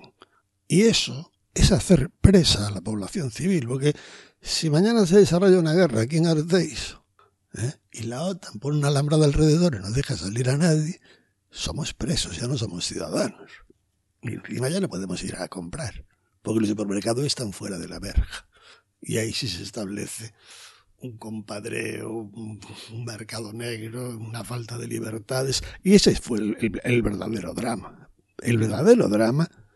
Y por eso se ha tardado tanto en, que aquello empezara a cicatrizar. Fue ese. Fue el privar a los dos tercios de la población de todos sus derechos más elementales. Previamente habiéndoles privado de sus pertenencias. Y de algunos familiares que en un momento determinado estaban donde no tenían que estar. Entonces, de- eh, digamos que quien paga es en el, la- el que, el que necesita de tus funciones. Sí, pero el que necesita normalmente siempre es el que mejor le va. Por eso mm, te duele menos pedirle. Porque un tío que te dice, no, mira, me tienes que sacar eh, de aquí este barco y estos cuadros y estas joyas y estas divisas y tal y que cual. A ver, esto es más o menos fácil, ¿no? ¿Y se queda algo por el camino? Bueno, claro, en esos sitios siempre hay, siempre hay mordidas y hay arreglos de última hora. Por un lado y por otro, ¿eh? Porque primero vas a sacar un barco con X dinero y X número de personas y en el momento del embarque se te suman cinco personas y falta la tercera parte de lo que te dijeron que te iban a entregar según soltaron las amarras. Entonces, eh, entras en un tira y afloja, muy delicado además, porque hay algunos, algunos elementos, como decían, como decía un corresponsal argentino, que los argentinos son unos cínicos de cojones, decía, a ver, esto es un poco como lo de los piratas somalíes. La moral de un somalí no está en venta, pero sí está en alquiler. Entonces, ¿qué ocurre? Eh, ocurre que había gente que apalabraba este tipo de cosas, al mismo tiempo que con un amigo, como pudiera ser tú mío, apalabraba un ataque simulado cuando ya llevábamos recorridas 30 millas. Y entonces les tirabas unos salvavidas, los recogías con una zodia, los acercabas a una playa cercana y ya te quedabas con todo. Con el barco, a ellos les dejabas unos sándwiches y dos botellas de agua mineral. ¿eh? Y esto era un poco moneda corriente. Bueno, hay gente mucho más desalmada, como por ejemplo los dos millones que anualmente cruzan desde el Líbano y desde, y desde Marruecos y la mitad mueren en el Mediterráneo, aunque no lo cuenten los telediarios. Ya. ¿Y cómo se cobra? Tú en efectivo con... y por adelantado. Y normalmente en dólares. En dólares. Pero digamos que no andabas después con un maletín con, cargado con, con el dinero que ibas recaudando como hace la gente mayor en los no, pueblos que lo no, metían en pero- un colchón. No, pero eh, yo no sé cómo es en otras, en otras guerras, pues por ejemplo en Irak, que coge muchísimo más lejos. Pero Yugoslavia estaba muy cerca de todos los sitios. Tú piensas que la guerra de Yugoslavia, aunque luego acabó siendo un conflicto mm, religioso, es como el que decide incendiar una fábrica de armas. Es decir, si tú pones la gasolina, el resto del trabajo ya está hecho. La culpa no la tienen las armas, la tiene la gasolina, que hace que la pólvora explote. El conflicto de Yugoslavia fue muy parecido al que hubo muchos años después en Grecia. Es que la banca británica y la banca francesa no querían perder sus divisas. Y entonces les traía mucho más a cuenta organizar una guerra que la OTAN se la iba a pagar a precio de oro y vender un montón de armamento obsoleto que había que quitar de los almacenes como fuera. Y así enjugar las pérdidas que iba a haber, porque a ver, aquello cayó en una absoluta bancarrota. Es como aquí está pasando actualmente. Ya, ya. ¿Mm? Entonces, eh, ¿el dinero cómo no va a salir? Hay, hay cauces. Y bien que te cobran por poner ese dinero a salvo. Claro. ¿Mm? Pero lo acabas teniendo a salvo, lógicamente. ¿Ganaste mucho dinero? Bastante. ¿Te, ayu- te ayudó después? ¿Te sigue ayudando? No, porque no tengo acceso a él. Está en un país seguro, en unas cajas de seguridad, y hay dos personas que saben dónde está para cuando a mí me pase lo peor. Pero ahora ni tengo salud para ir a por él, ni ganas. Pero sí, sí, sí ganas dinero. Y luego mm, te surgen muchas pequeñas cosas. Eh, haces favores a veces que los haces por voluntad. Y luego te los pagan al cabo de muchos años. Que tú no cuentas con ello. De repente, oye, tal, es que... Y bueno, pues te cuentas con un montón de dinero. Sobre todo lo que haces son, son muchas amistades. Pero bueno, a ver, yo para mí hablo de mucho dinero, lo que es para mí. Sí, bueno. Hay ya. gente pues que a lo, a lo mejor ha solucionado la vida de cinco generaciones, porque mm. Entonces claro que sí que hay gente que, que, que ha hecho auténticas fortunas, pero yo nunca conocí a ningún forrado, ¿eh? Y si, y si lo conocí, no me di cuenta de que ser más tacaño que Dios. ¿eh? Lo disimulaba. Hostia, porque a a ver, si tienes dinero, eh, de vez en cuando te tomas unas vacaciones. Por ejemplo, en los sitios en conflicto, cuando tú ves a alguien que intermitentemente desaparece, todas las excusas de mi mujer tiene diabetes, o tengo un hijo que es tonto, o tal. Esto es gente que pasa 15 días en el conflicto y de repente se va al Caribe a fundirse 3 millones de euros y vuelve un mes y medio después diciendo que el hijo parece que ya está mejor de las jaquecas. Aparte de que los ves veres, pero vamos, como auténticos brazos de mar. Eh, sí que es verdad que antes hablaste de que Lucía Escálfaro te había ayudado mucho precisamente para moverte por esta por este claro, conflicto. porque allí bien es cierto que mm, te encontrabas a un montón de gente. No que la conocieras de antes, lógicamente. Pero con unas religiones que no sé ni pronunciar los nombres, eh, con un idioma que no entiendes ni el idioma original, ni los dialectos, ni nada que se le parezca, aquello es una torre de Babel. Y entonces eh, no te es difícil eh, eh, comunicarte porque siempre hay alguien que traduce de una manera más o menos precisa lo que tú dices o te lo traducen a ti y a ver, te vas arrimando. Esto, esto lo, lo hace cualquiera. Es decir, tú mañana vas de viaje a Bulgaria y aunque no vayas de turista con algún viaje, a ver, sin comer y sin dormir no vas a quedar. joder. Aunque no hayas hecho la reserva por Booking y aunque no existiera internet. O sea, llegas allí y pones las manos al lado de la mejilla y inclinas la cabeza y saben que quieres dormir. Y si haces así, saben que quieres comer. ¿Vestías a la manera militar? Se podría decir así, de una manera un poco más, si quieres, No. sería la A expresión. la manera militar te vistes eh, para hacerte fotos, eh, en épocas, en momentos más que en épocas en que estás muy estresado y de repente te encuentras a cinco o veinte o, o los que sean, tíos muertos y te quitas los uniformes y te los pones, pues igual que alguna vez se te muere un ser querido y tienes que ir al cuarto baño a la funeraria porque de repente te, vas a descojonar de risa. Es una medida de autodefensa que tiene el coco. ¿eh?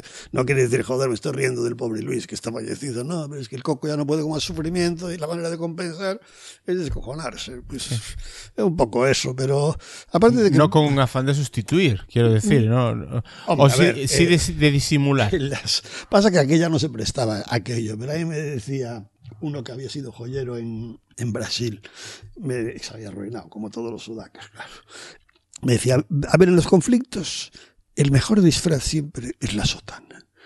Decir, si quieres que te dejen en paz y no te hagan preguntas, ponte una sotana en un alzacuellos. y Pero claro, Yugoslavia era muy jodido, porque en Yugoslavia estaban los coptos, los, los, los, los, Musulmanes. los musulmanes, los islamistas, los budistas, los...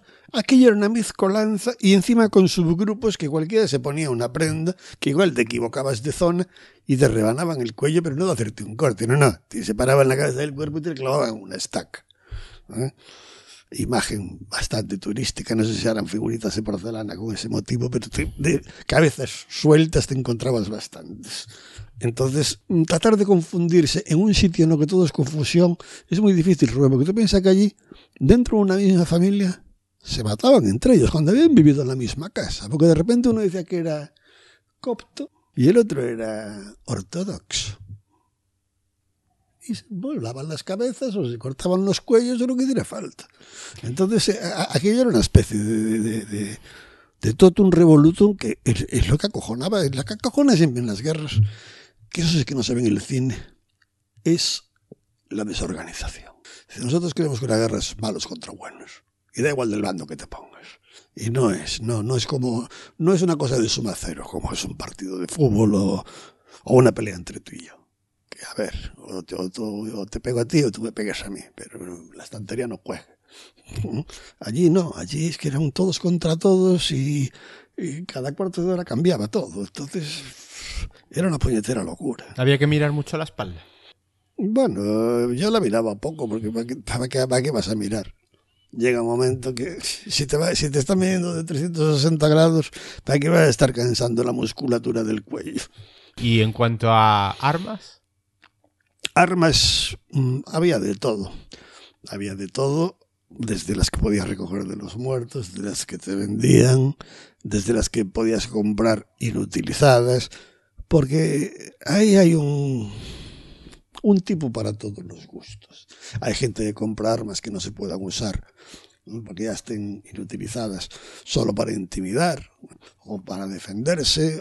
Hay gente que eh, quiere armas para sacarlas de allí y venderlas tal. Hay gente que compra las armas para vendérselas a los mismos que se las han quitado hace un tiempo en una guerra que perdieron, o en una guerra, o en una reyerta. ¿eh? Porque, a ver, Yugoslavia por tener tiene hasta pocos caminos y es un país muy montañoso. Y allí se hacían, es como si aquí, pues vienes a un sitio, como puede ser Suevos, te cargas a toda la población. ¿Quién se va a enterar alrededor? No se entera ni Dios. No se entera nadie. Te los cepillas y dejas huevos sin población. Y todo lo que hay en Suevos, pues, para ti. O luego metes a tantos como había, pero de tu bando allí. para los que nos escuchan, Suevos es una parroquia de aquí de la, del Ayuntamiento de Arteixo que está cara al mar, pero no tiene población, no es una población continua, sino que es un lugar y está relativamente aislado. Pero mm, seguramente nada comparable a, a alguno de los pueblos que seguramente viste tú en la zona. Hombre, claro. Estuvo bien como ejemplo. ¿eh? Aquí entendí tienes, tienes la ventaja de la salida al mar, pero allí no había salida al Claro. mar. Allí estás entre montañas y es un poco como las películas de Gran Cañón. Hay un desfiladero que se llama desfiladero. El nombre viene de que solo se puede salir desfilando, es decir, de uno en uno. Y la diferencia de los que vivían en el país y su visión sobre vosotros o sobre los ejércitos que estuvieran de una manera, vamos a decir, reglamentada, ¿cómo la valoras tú? Es decir, ¿tú veías que se os veía bien, se os veía mal, se os veía como Bueno. mal necesario, como... Primero, en contra de lo que la gente se cree, no entran en contacto físico nunca. Y también en contra de lo que la gente cree, nosotros para ellos somos agua de mayo. nosotros y los militares de verdad, de la OTAN. Porque, a ver, nadie va a hacer limpiezas étnicas allí.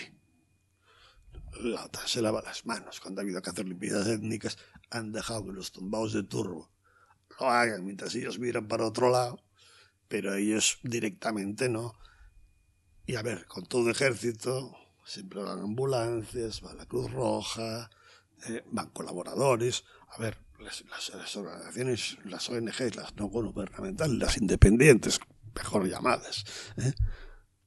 mm, siempre buscan entrar con un apoyo, si no es que comprenderás que recursos importantísimos como Metros Médicos Sin Fronteras, porque a ver, tú te cargas a, a 20 tíos de Médicos Sin Fronteras ¿Y cuánto tardas en volver a formar 20 médicos? Que encima sepan de táctica, sepan arreglársela, joder, con un esparadrapo y, y, dos jeringuillas y, y, una aguja de coser botones. Eh, entonces, siempre va... A ver, eh, por ejemplo, en Kosovo llegó un... Hablando concretamente que Médicos Sin Fronteras, llegó a tal extremo que el rollo de los campos de refugiados de la OTAN, que Médicos Sin Fronteras les dijo, no volvemos a prestar asistencia mientras la OTAN esté dentro de los campos de refugiados. Porque no les dejaban actuar. Y ellos decían a quién había que curar y a quién no había que curar. Entonces, médicos de fronteras que no están por perder el tiempo y que se juegan su propio dinero. Eh, dijo que no. Entonces, eh, ¿cómo los ven? Los ven bien. Los ven bien. Porque, a ver, en una situación de, de absoluto desorden, como te comentaba hace un momento, cuando ves algo que es fácil de comprender, incluso aunque no estés de acuerdo, que sigue una pauta, dices, hombre, esto lo, esto lo voy a entender, entonces esto es más o menos, me es fácil tener una vida con ellos cerca. Entonces sí, sí, sí, sí que los ven bien. además que luego el soldado, a pesar de los abusos que vemos en algunas guerras, cosas que siguen saliendo sobre la guerra de Vietnam, a ver, es muy goloso, ¿no? Yo entiendo que soldados que tienen que vivir unas experiencias para las que no están preparados, experiencias humanas, ¿eh? Eh, de violaciones múltiples, de esas cosas que me da esta arcada solo, nombrarlas. Llega un momento que se, se, te fríe el chip del cerebro y dices, ya me quedo aquí en Corea, ¿qué cojones? Me agarro cuatro amantes, semanalmente las mato y, le, y las renuevo. ¿Qué coño voy a volver yo allí a, a, qué? a que me den un empleo de lavacoches en un túnel de lavado? No, no, me quedo aquí y soy el rey del mambo. ¿Eh? A ver, son situaciones devenidas. Uh -huh. Yo no los disculpo, ni mucho menos, pero... A ver, no, tampoco se pueden hacer las atrocidades que se hacen y que luego los vayan a esperar con mandarines cuando vuelvan. Joder. Yeah. Y entonces, eh, la situación es un poco esa, pero sin llegar a los extremos, ellos siempre lo agradecen. Y de hecho, en casi todas las guerras del mundo, siempre están pidiendo a la ONU que por favor tome parte, que por favor los, los, supervisores internacionales visiten la zona, eh, que siempre es el paso previo a cualquier tipo de contienda. Es decir, lo de Irak eh, fue porque fue, porque cada vez que iban, eh, Saddam Hussein les, daba una vuelta por los oasis del, del desierto. Yo dije, la mira, ya, después de cuatro años vacilándolos, ¿eh? pero siempre es... Y hoy en día, pues bueno, creo que está bastante bien. Yo aún hablé, estando en Canarias, aún hablé con gente que, que tenía contacto con ellos y que viajan con relativa facilidad. Y bueno, sí, se van recuperando. De todas maneras, tampoco había mucho que recuperar porque era un país extremadamente pobre. O sea, pero esto hace cuenta de que eh, la dictadura de Tito amigo mío, cómo era aquello, ¿eh? uh -huh. cómo era aquello. ¿eh? Un pavo mancho que a las mafias les decía, a ver, a mí no me importa lo que hagáis, pero lo tenéis que hacer fuera de Yugoslavia. Luego del botín, me lo dais a mí, yo ya soy una propinilla, pero si os cazan fuera, yo pido la extradición y cuando lleguéis aquí os suelto para que volváis a salir. Entonces, claro, eso que fue creando, fue creando una ola de falta de respeto, de insurrección dentro de su propio ejército, que como este se murió como los buenos dictadores en la cama, cuando murió, todos los demás estaban más resabiados que el copón. Y eso fue lo que llevó al conflicto y a la bancarrota. Luego la bancarrota llevó a la guerra. Y la guerra llevó a la limpieza étnica. La limpieza étnica, pues, a, a las barbaridades que allí se cometieron. Pero esto es una cosa que se vino fraguando desde muy, muy, muy, muy, muy atrás. Has hablado de Médicos Sin Fronteras, de la labor humanitaria. ¿Qué pasa en un corredor humanitario que en el que participas tú? Bueno, los corredores humanitarios realmente no pasa nada. Es, es como es como cuando vemos en, en, la televisión los tíos que vuelen de la luna, ¿no? Pues todo el mundo con los banderines y todo ese, ese rollo. Lo que ocurre es que las guerras eh, y los conflictos, sobre todo la finalización y el inicio de estas, de estas atrocidades, la gente tiene prisa y se pone muy nerviosa. Entonces, abriendo un, para dar salida a parte de la población eh, civil que estaba retenida en los, en los centros de refugiados, eh, la excusa era pues que no había un, canal para darle salida y entonces eh, en el año 93, casi 94, eh, se, se, consigue abrir un corredor humanitario en, en Prístina, que era, digamos, la capital administrativa de, de la República de Kosovo, no la militar. Se abrió un corredor humanitario. ¿Y qué ocurre? Cuando abres un corredor humanitario, es como cuando abres una carretera nueva, pero no es de dos carriles.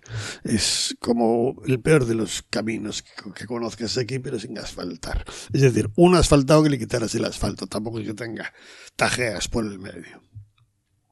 Y en cuanto lo aseguran, la gente corre, lógicamente. Si llevas un montón de tiempo encerrado, escuchando disparos de Dios y gritos desesperados, tienes que se suicidan. Eh, y de repente dicen por aquí ya podéis salir, que seguro, pues la gente le entran las prisas. Y yo estaba en, uno de esos sitios, en la salida, cuando abren el, el corredor. Primero pasan los soldados, pues, los, de, las, de los ejércitos, luego pasan los cascos azules, que son los, los que velan por la seguridad, que son los que les dieron el premio Nobel de la Paz en unos años antes.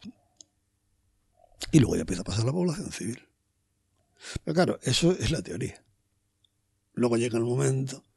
A ver, tú has estado aquí en el pueblo muchas veces. Cuando haces fiestas y vas a regalar algo, cinco minutos antes de que empiece lo de los regalos, ya la gente está como si estuviera en la parrilla de salida de una carrera de motos. Todo, todo, lo, todo lo gratis es lo que implica. Claro, con un ansia de. Y allí pues pasó lo mismo. Es decir, decidieron que había que tal. Y yo estaba allí y y estaba con una gente que ya la veía bastante, porque allí te acabas conociendo. No de hablar, pero sí de ver caras conocidas y, y actitudes y tal. Y veía que había gente que hacía así con la cabeza, para un lado y para otro, como diciendo, yo creo que estáis precipitando, esto es mejor. Y entonces, efectivamente, había unos movimientos entre las malas hierbas de las cunetas y tal igual, que no sabía si era de gente armada que no había podido escapar o si eran civiles o lo que coño quiera que fuera. Y a pocos metros de mí, a la, a la izquierda, ya habían empezado a pasar los, los, los, transportes blindados, las orugas y los, y los tanques. Vi salir una niña, una niña alta. Voy a tener unos 13, 12, 14 años, no, es fácil calcularlo. Delgadito eh, con la cara sucia, como siempre. Y entonces yo corrí hacia ella, porque los tanques asustan mucho. Te vive el suelo debajo de los pies que te levantas una cuarta de cada vez que pasan. Y la cogí, me la dio bajo un brazo y me, y me. Y entonces cuando yo me agacho para saltar hacia, hacia la cuneta, oigo clic. Y ya me dio tiempo muy poco porque una mina antipersonal eh, tiene un retardo de 8 segundos. En contra de las minas antipersonas, que son inmediatas. Las antipersonales están pensadas para que pase una tropa. Una tropa eh, normalmente, según los ejércitos, está compuesta entre 20 y 120 personas. Entonces tiene un retardo para que, para que no estalle cuando pase el primero, porque entonces todos los demás se libran. Espera entre 8 y 20 segundos para que te coja justo en el medio y la onda expansiva no deje que te tire con cabeza. Y efectivamente, eh, el clic eh, fue sucedido de un vuelo, como el hombre bala en los circos, en el que volé 160 metros por el aire. Y bueno, me volé la pierna, me volé el cráneo, me volé la otra pierna, el, el astrágalo y el calcáneo, las dos caderas, un pupurri, vamos. Un Cristo. Sí, la niña mm, no le pasó mucho, un par de golpes fuertes y tal, pero la atendieron allí, que a mí me dio la vida, porque estaban fuera de un campo de refugiados, había un, un asentamiento de, de médicos sin fronteras. Y me atendieron, me atendieron rápidamente. Y ya me dijeron, ahí sí que hay problemas de idioma. Que aquello era una cosa muy seria, que aquello me iba a estabilizar, a ponerme un parche, pero que tenía que salir allí echando minutos.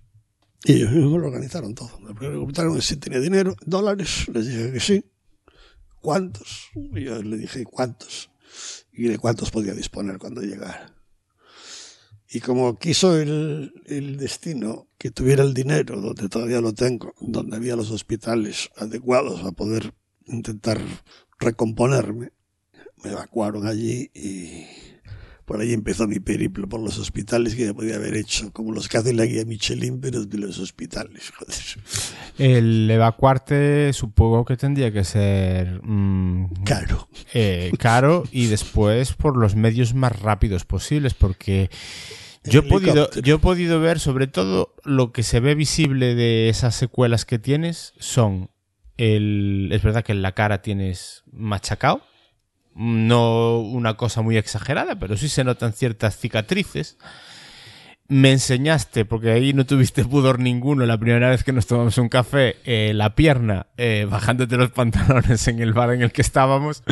Y la verdad es que la pierna está hecha un... Vamos, no sé cómo describirla, pero hay cicatrices desde la zona del muslo hacia abajo, es todo un espectáculo y por lo que dices, pues otras partes del cuerpo. Entonces, para intentar frenar esa sangría que tendrías en el cuerpo en ese momento, supongo que las primeras atenciones sería lo más, más urgente, mm, sobre todo para evitar un desangrarte, ¿no? Porque después el resto, pues mm, desde luego que las labores de reconstrucción no, espera, no, no, no sucedieron allí, in situ.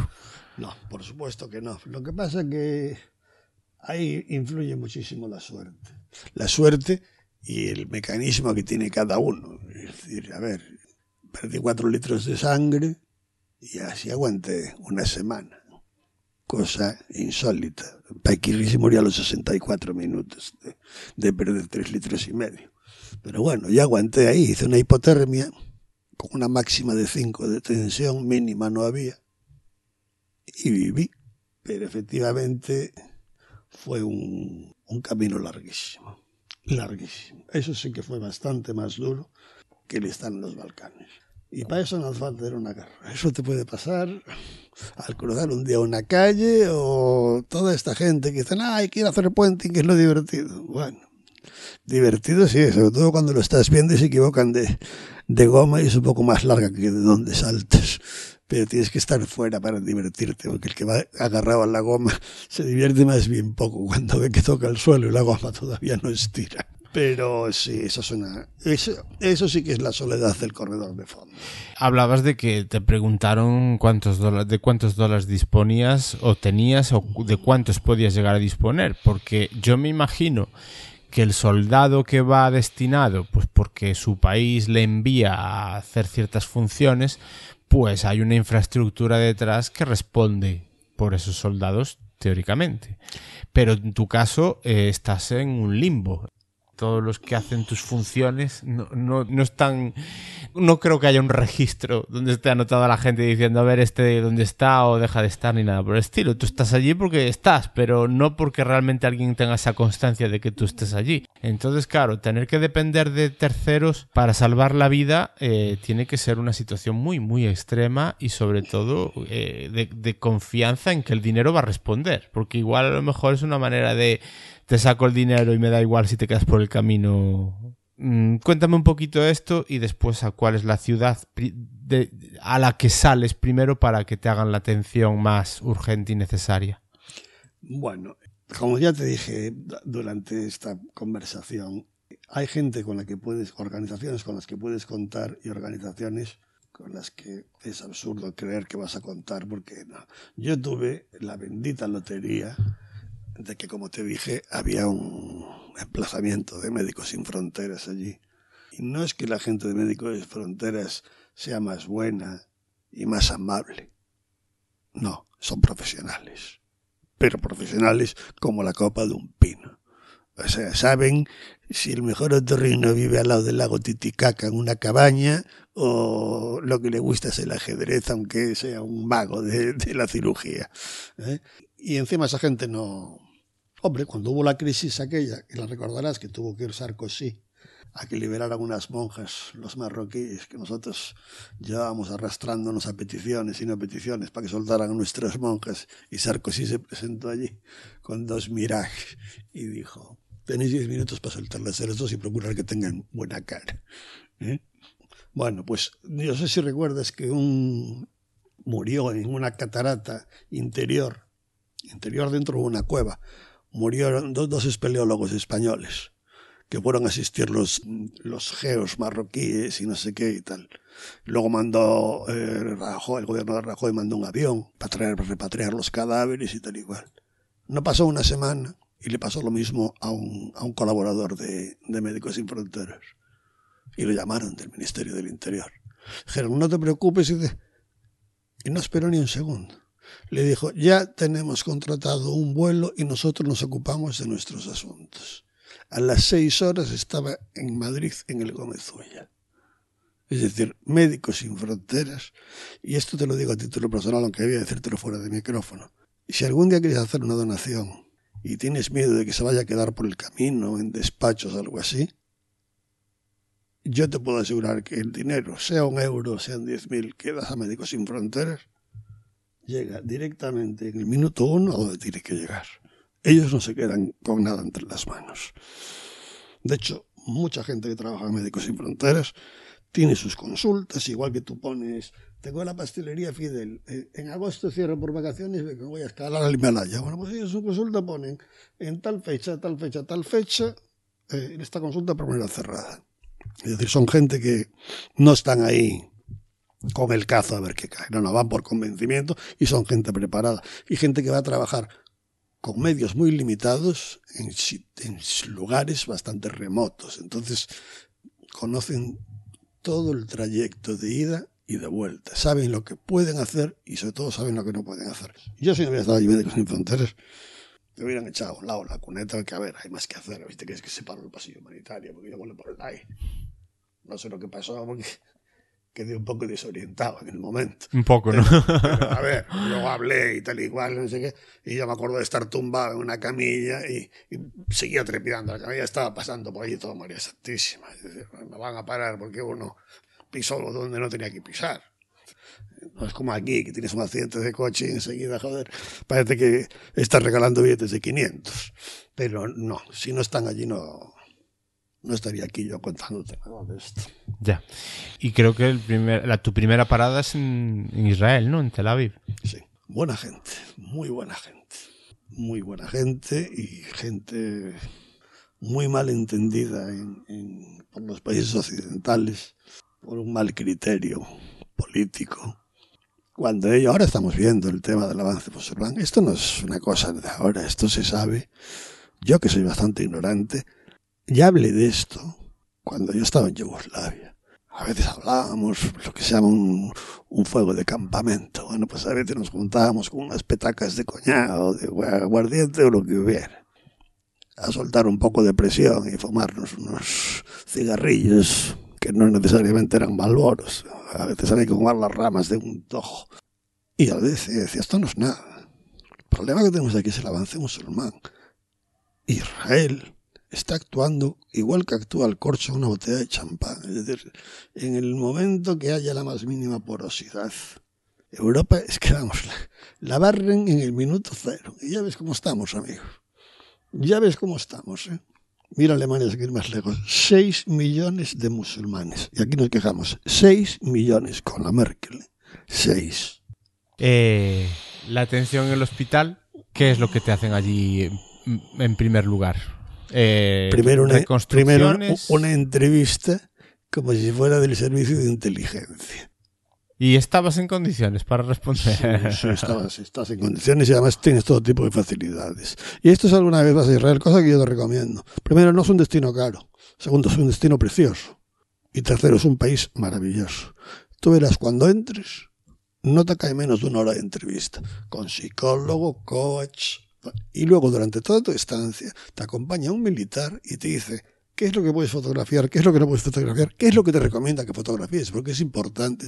Y cuando sales, no es una hora, son dos de entrevista, para asegurarse qué opinión te llevas de allí, si hay algo que se ha entendido mal.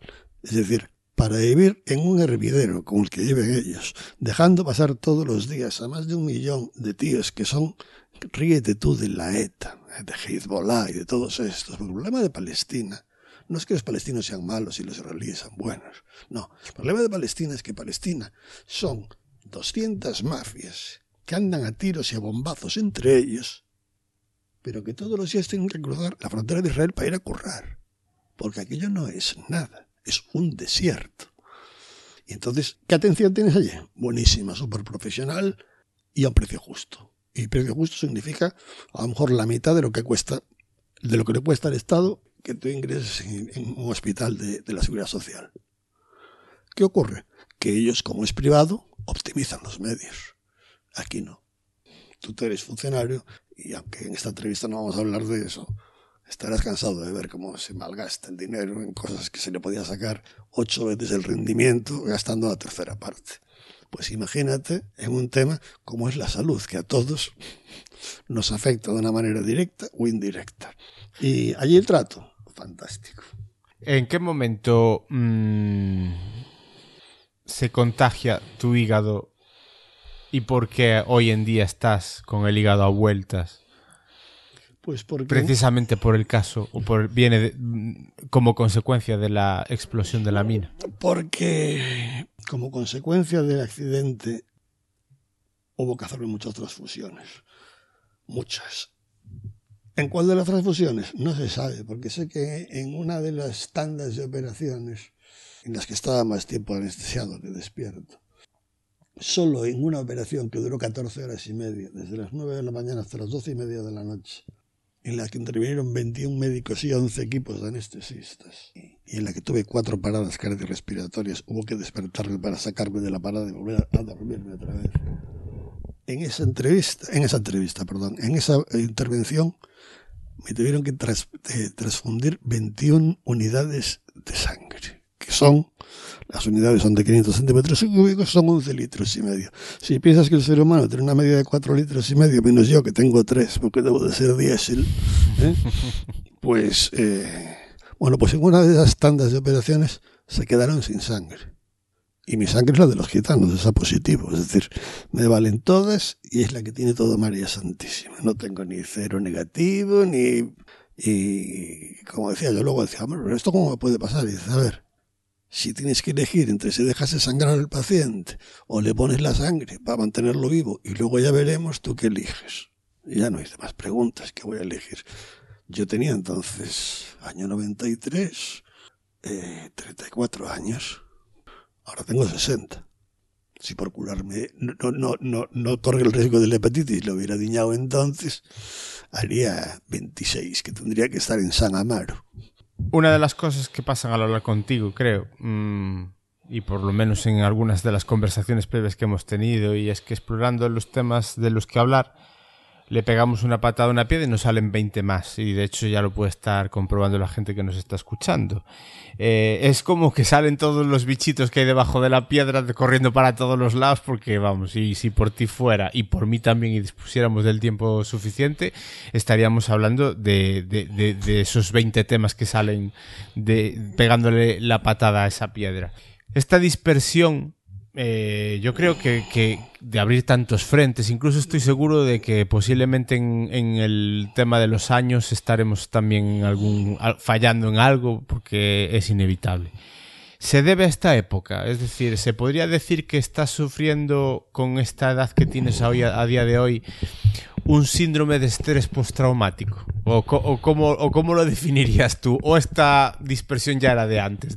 A ver, es verdad que un petardazo de esas características tiene que afectar a cualquiera, lógicamente. Ya no solo a nivel físico, a nivel psicológico. Las situaciones que viviste en aquel país en conflicto. O sea, digamos que se te sumaron varias cosas. ¿Puede ser debido a eso o, tú siempre fuiste una mente muy inquieta que mm, se te abren diferentes frentes al mismo tiempo que estás hablando? Bueno, yo creo que hay un poco de todo, como dice mi, mi señora, como a ella le gusta que la llame.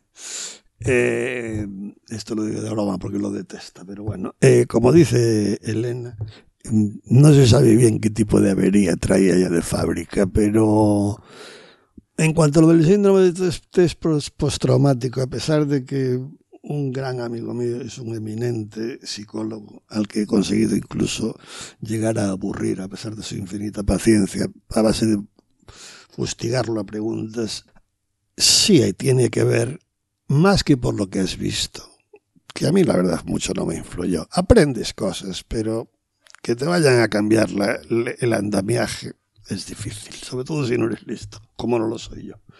Pero las averías que se te, tras, eh, se, te hacen con motivo de las secuelas que tienes, sí que tienes un trastorno de déficit de atención.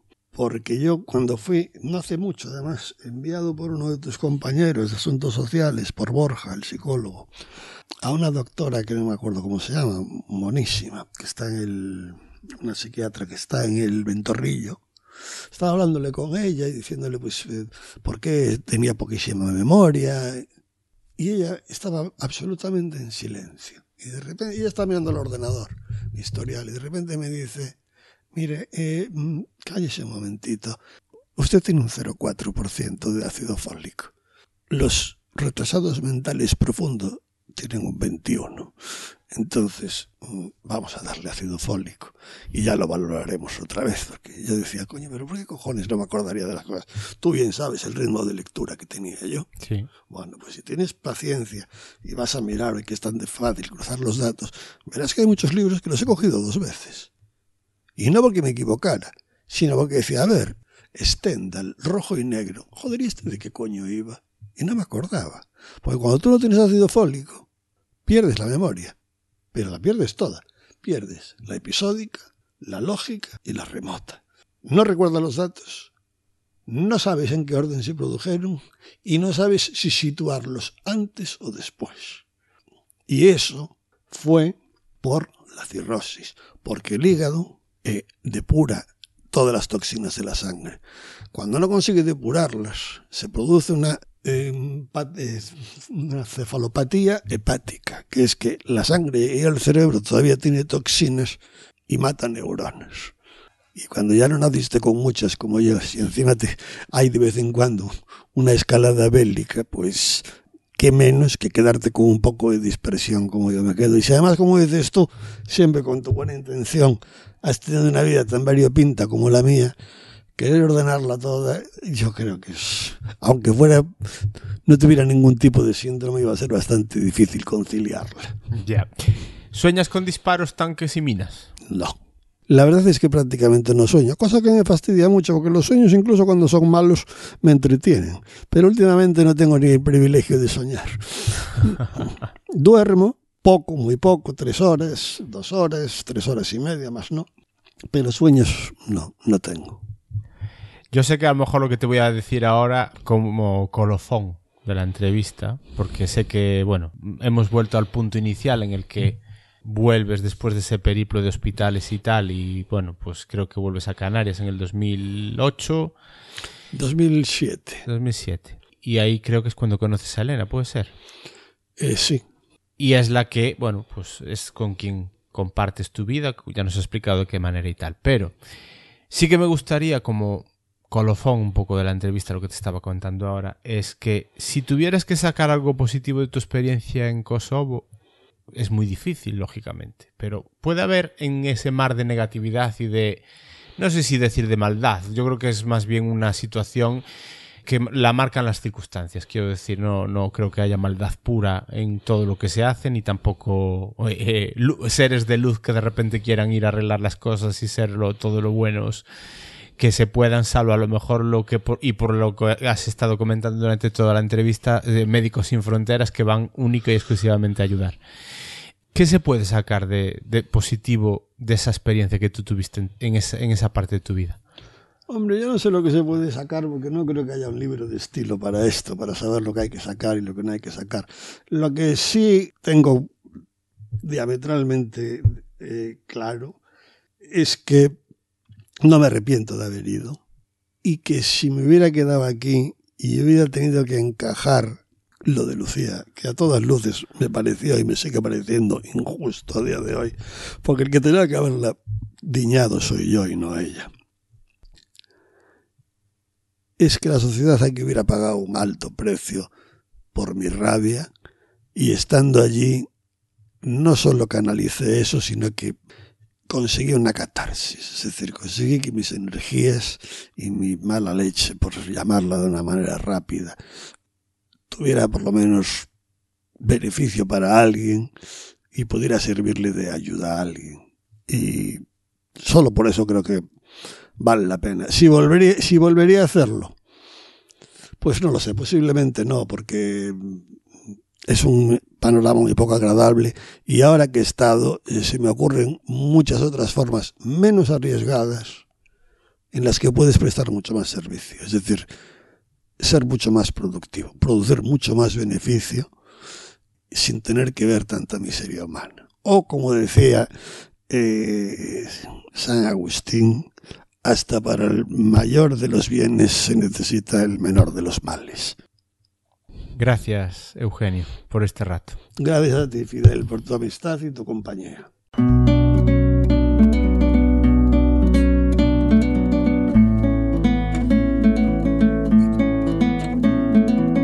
El método de contacto para hablar con Fidel, es decir, conmigo, en Twitter es Mouzo, con ceros en lugar de os. Y para retrato sonoro podría cansarte con mi voz diciéndote cuáles son, pero lo van a hacer Ana María y Rosalía. Venga hijas, dadle, a ver si hago podcastes de provecho con vosotras. ¿Tienes las fotos e historias de la gente de Fidel?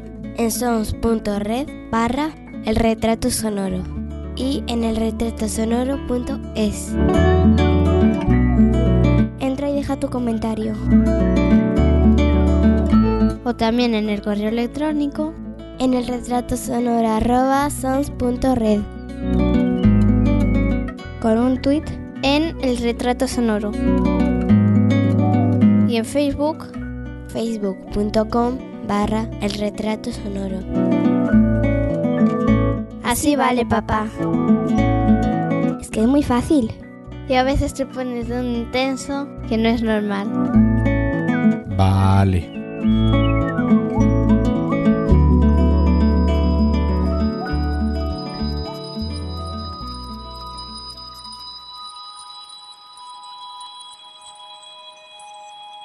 Ya hemos llegado al final y acabado la conversación con Eugenio. Aquí me encuentras, en la soledad de la edición, para dejar en manos del señor Mirindo el montaje y la postproducción de este episodio de Retrato Sonoro. ¿Qué te han parecido Eugenio y su historia? Ponte en mi lugar e imagina que eres una persona deseando encontrar buenas historias para ofrecer luego a los demás en podcast y te encuentras con una tan llamativa como la de Eugenio. ¿Qué harías? La ofrecerías, ¿verdad? Pues yo aquí te la he traído. ¿Has escuchado una persona que dice ser, o mejor dicho, que dice que fue, freelance militar o mercenario en un conflicto bélico como el que sucedió en el territorio de los Balcanes? Una persona como Eugenio con el que, debido seguramente a los avatares que nos ha contado, no es sencillo mantener un hilo conversacional, incluso argumental. ¿Cuántas veces no lo habremos hablado él y yo? Aunque creo que lo que te hemos traído sí lo ha sido finalmente. No ha sido fácil con él ni cuadrar las fechas, igual producto de la carencia del ácido fólico que nos comentó. Eugenio, un hombre nostálgico de un amor romántico como fue el que expone con Lucía Regaldía en su juventud y que, debido a su desenlace fatal, le hizo tomar un rumbo diferente a su vida. Eugenio, un hombre aferrado a un amor actual y agradecido como el que tiene con Elena Mantegui, aunque sea a la distancia. Eugenio ha dado pinceladas extremadamente realistas de algo que en el imaginario popular podríamos tener como dramático y extraordinario, como es el ser un mercenario. Un hombre rudo y hasta brusco en alguna apreciación con la que podemos no estar de acuerdo, y sarcástico y hasta leído en otras de sus visiones sobre la vida. Yo te he ofrecido lo que he podido y lo que Eugenio me ha dado, que es mucho, todo se ha dicho. Lo que interpretes tú, que estás escuchándome y has escuchado a Eugenio, es cosa tuya.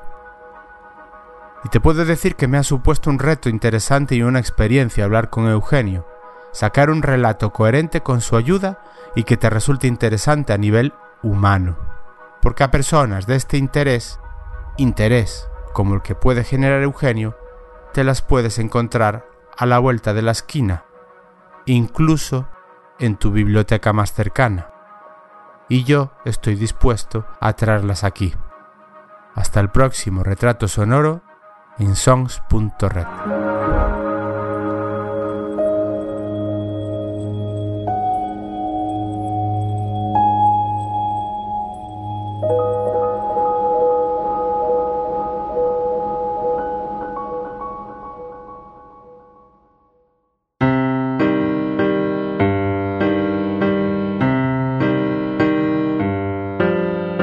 Acabas de escuchar El Retrato Sonoro, un podcast alojado en Sons, red de podcasts.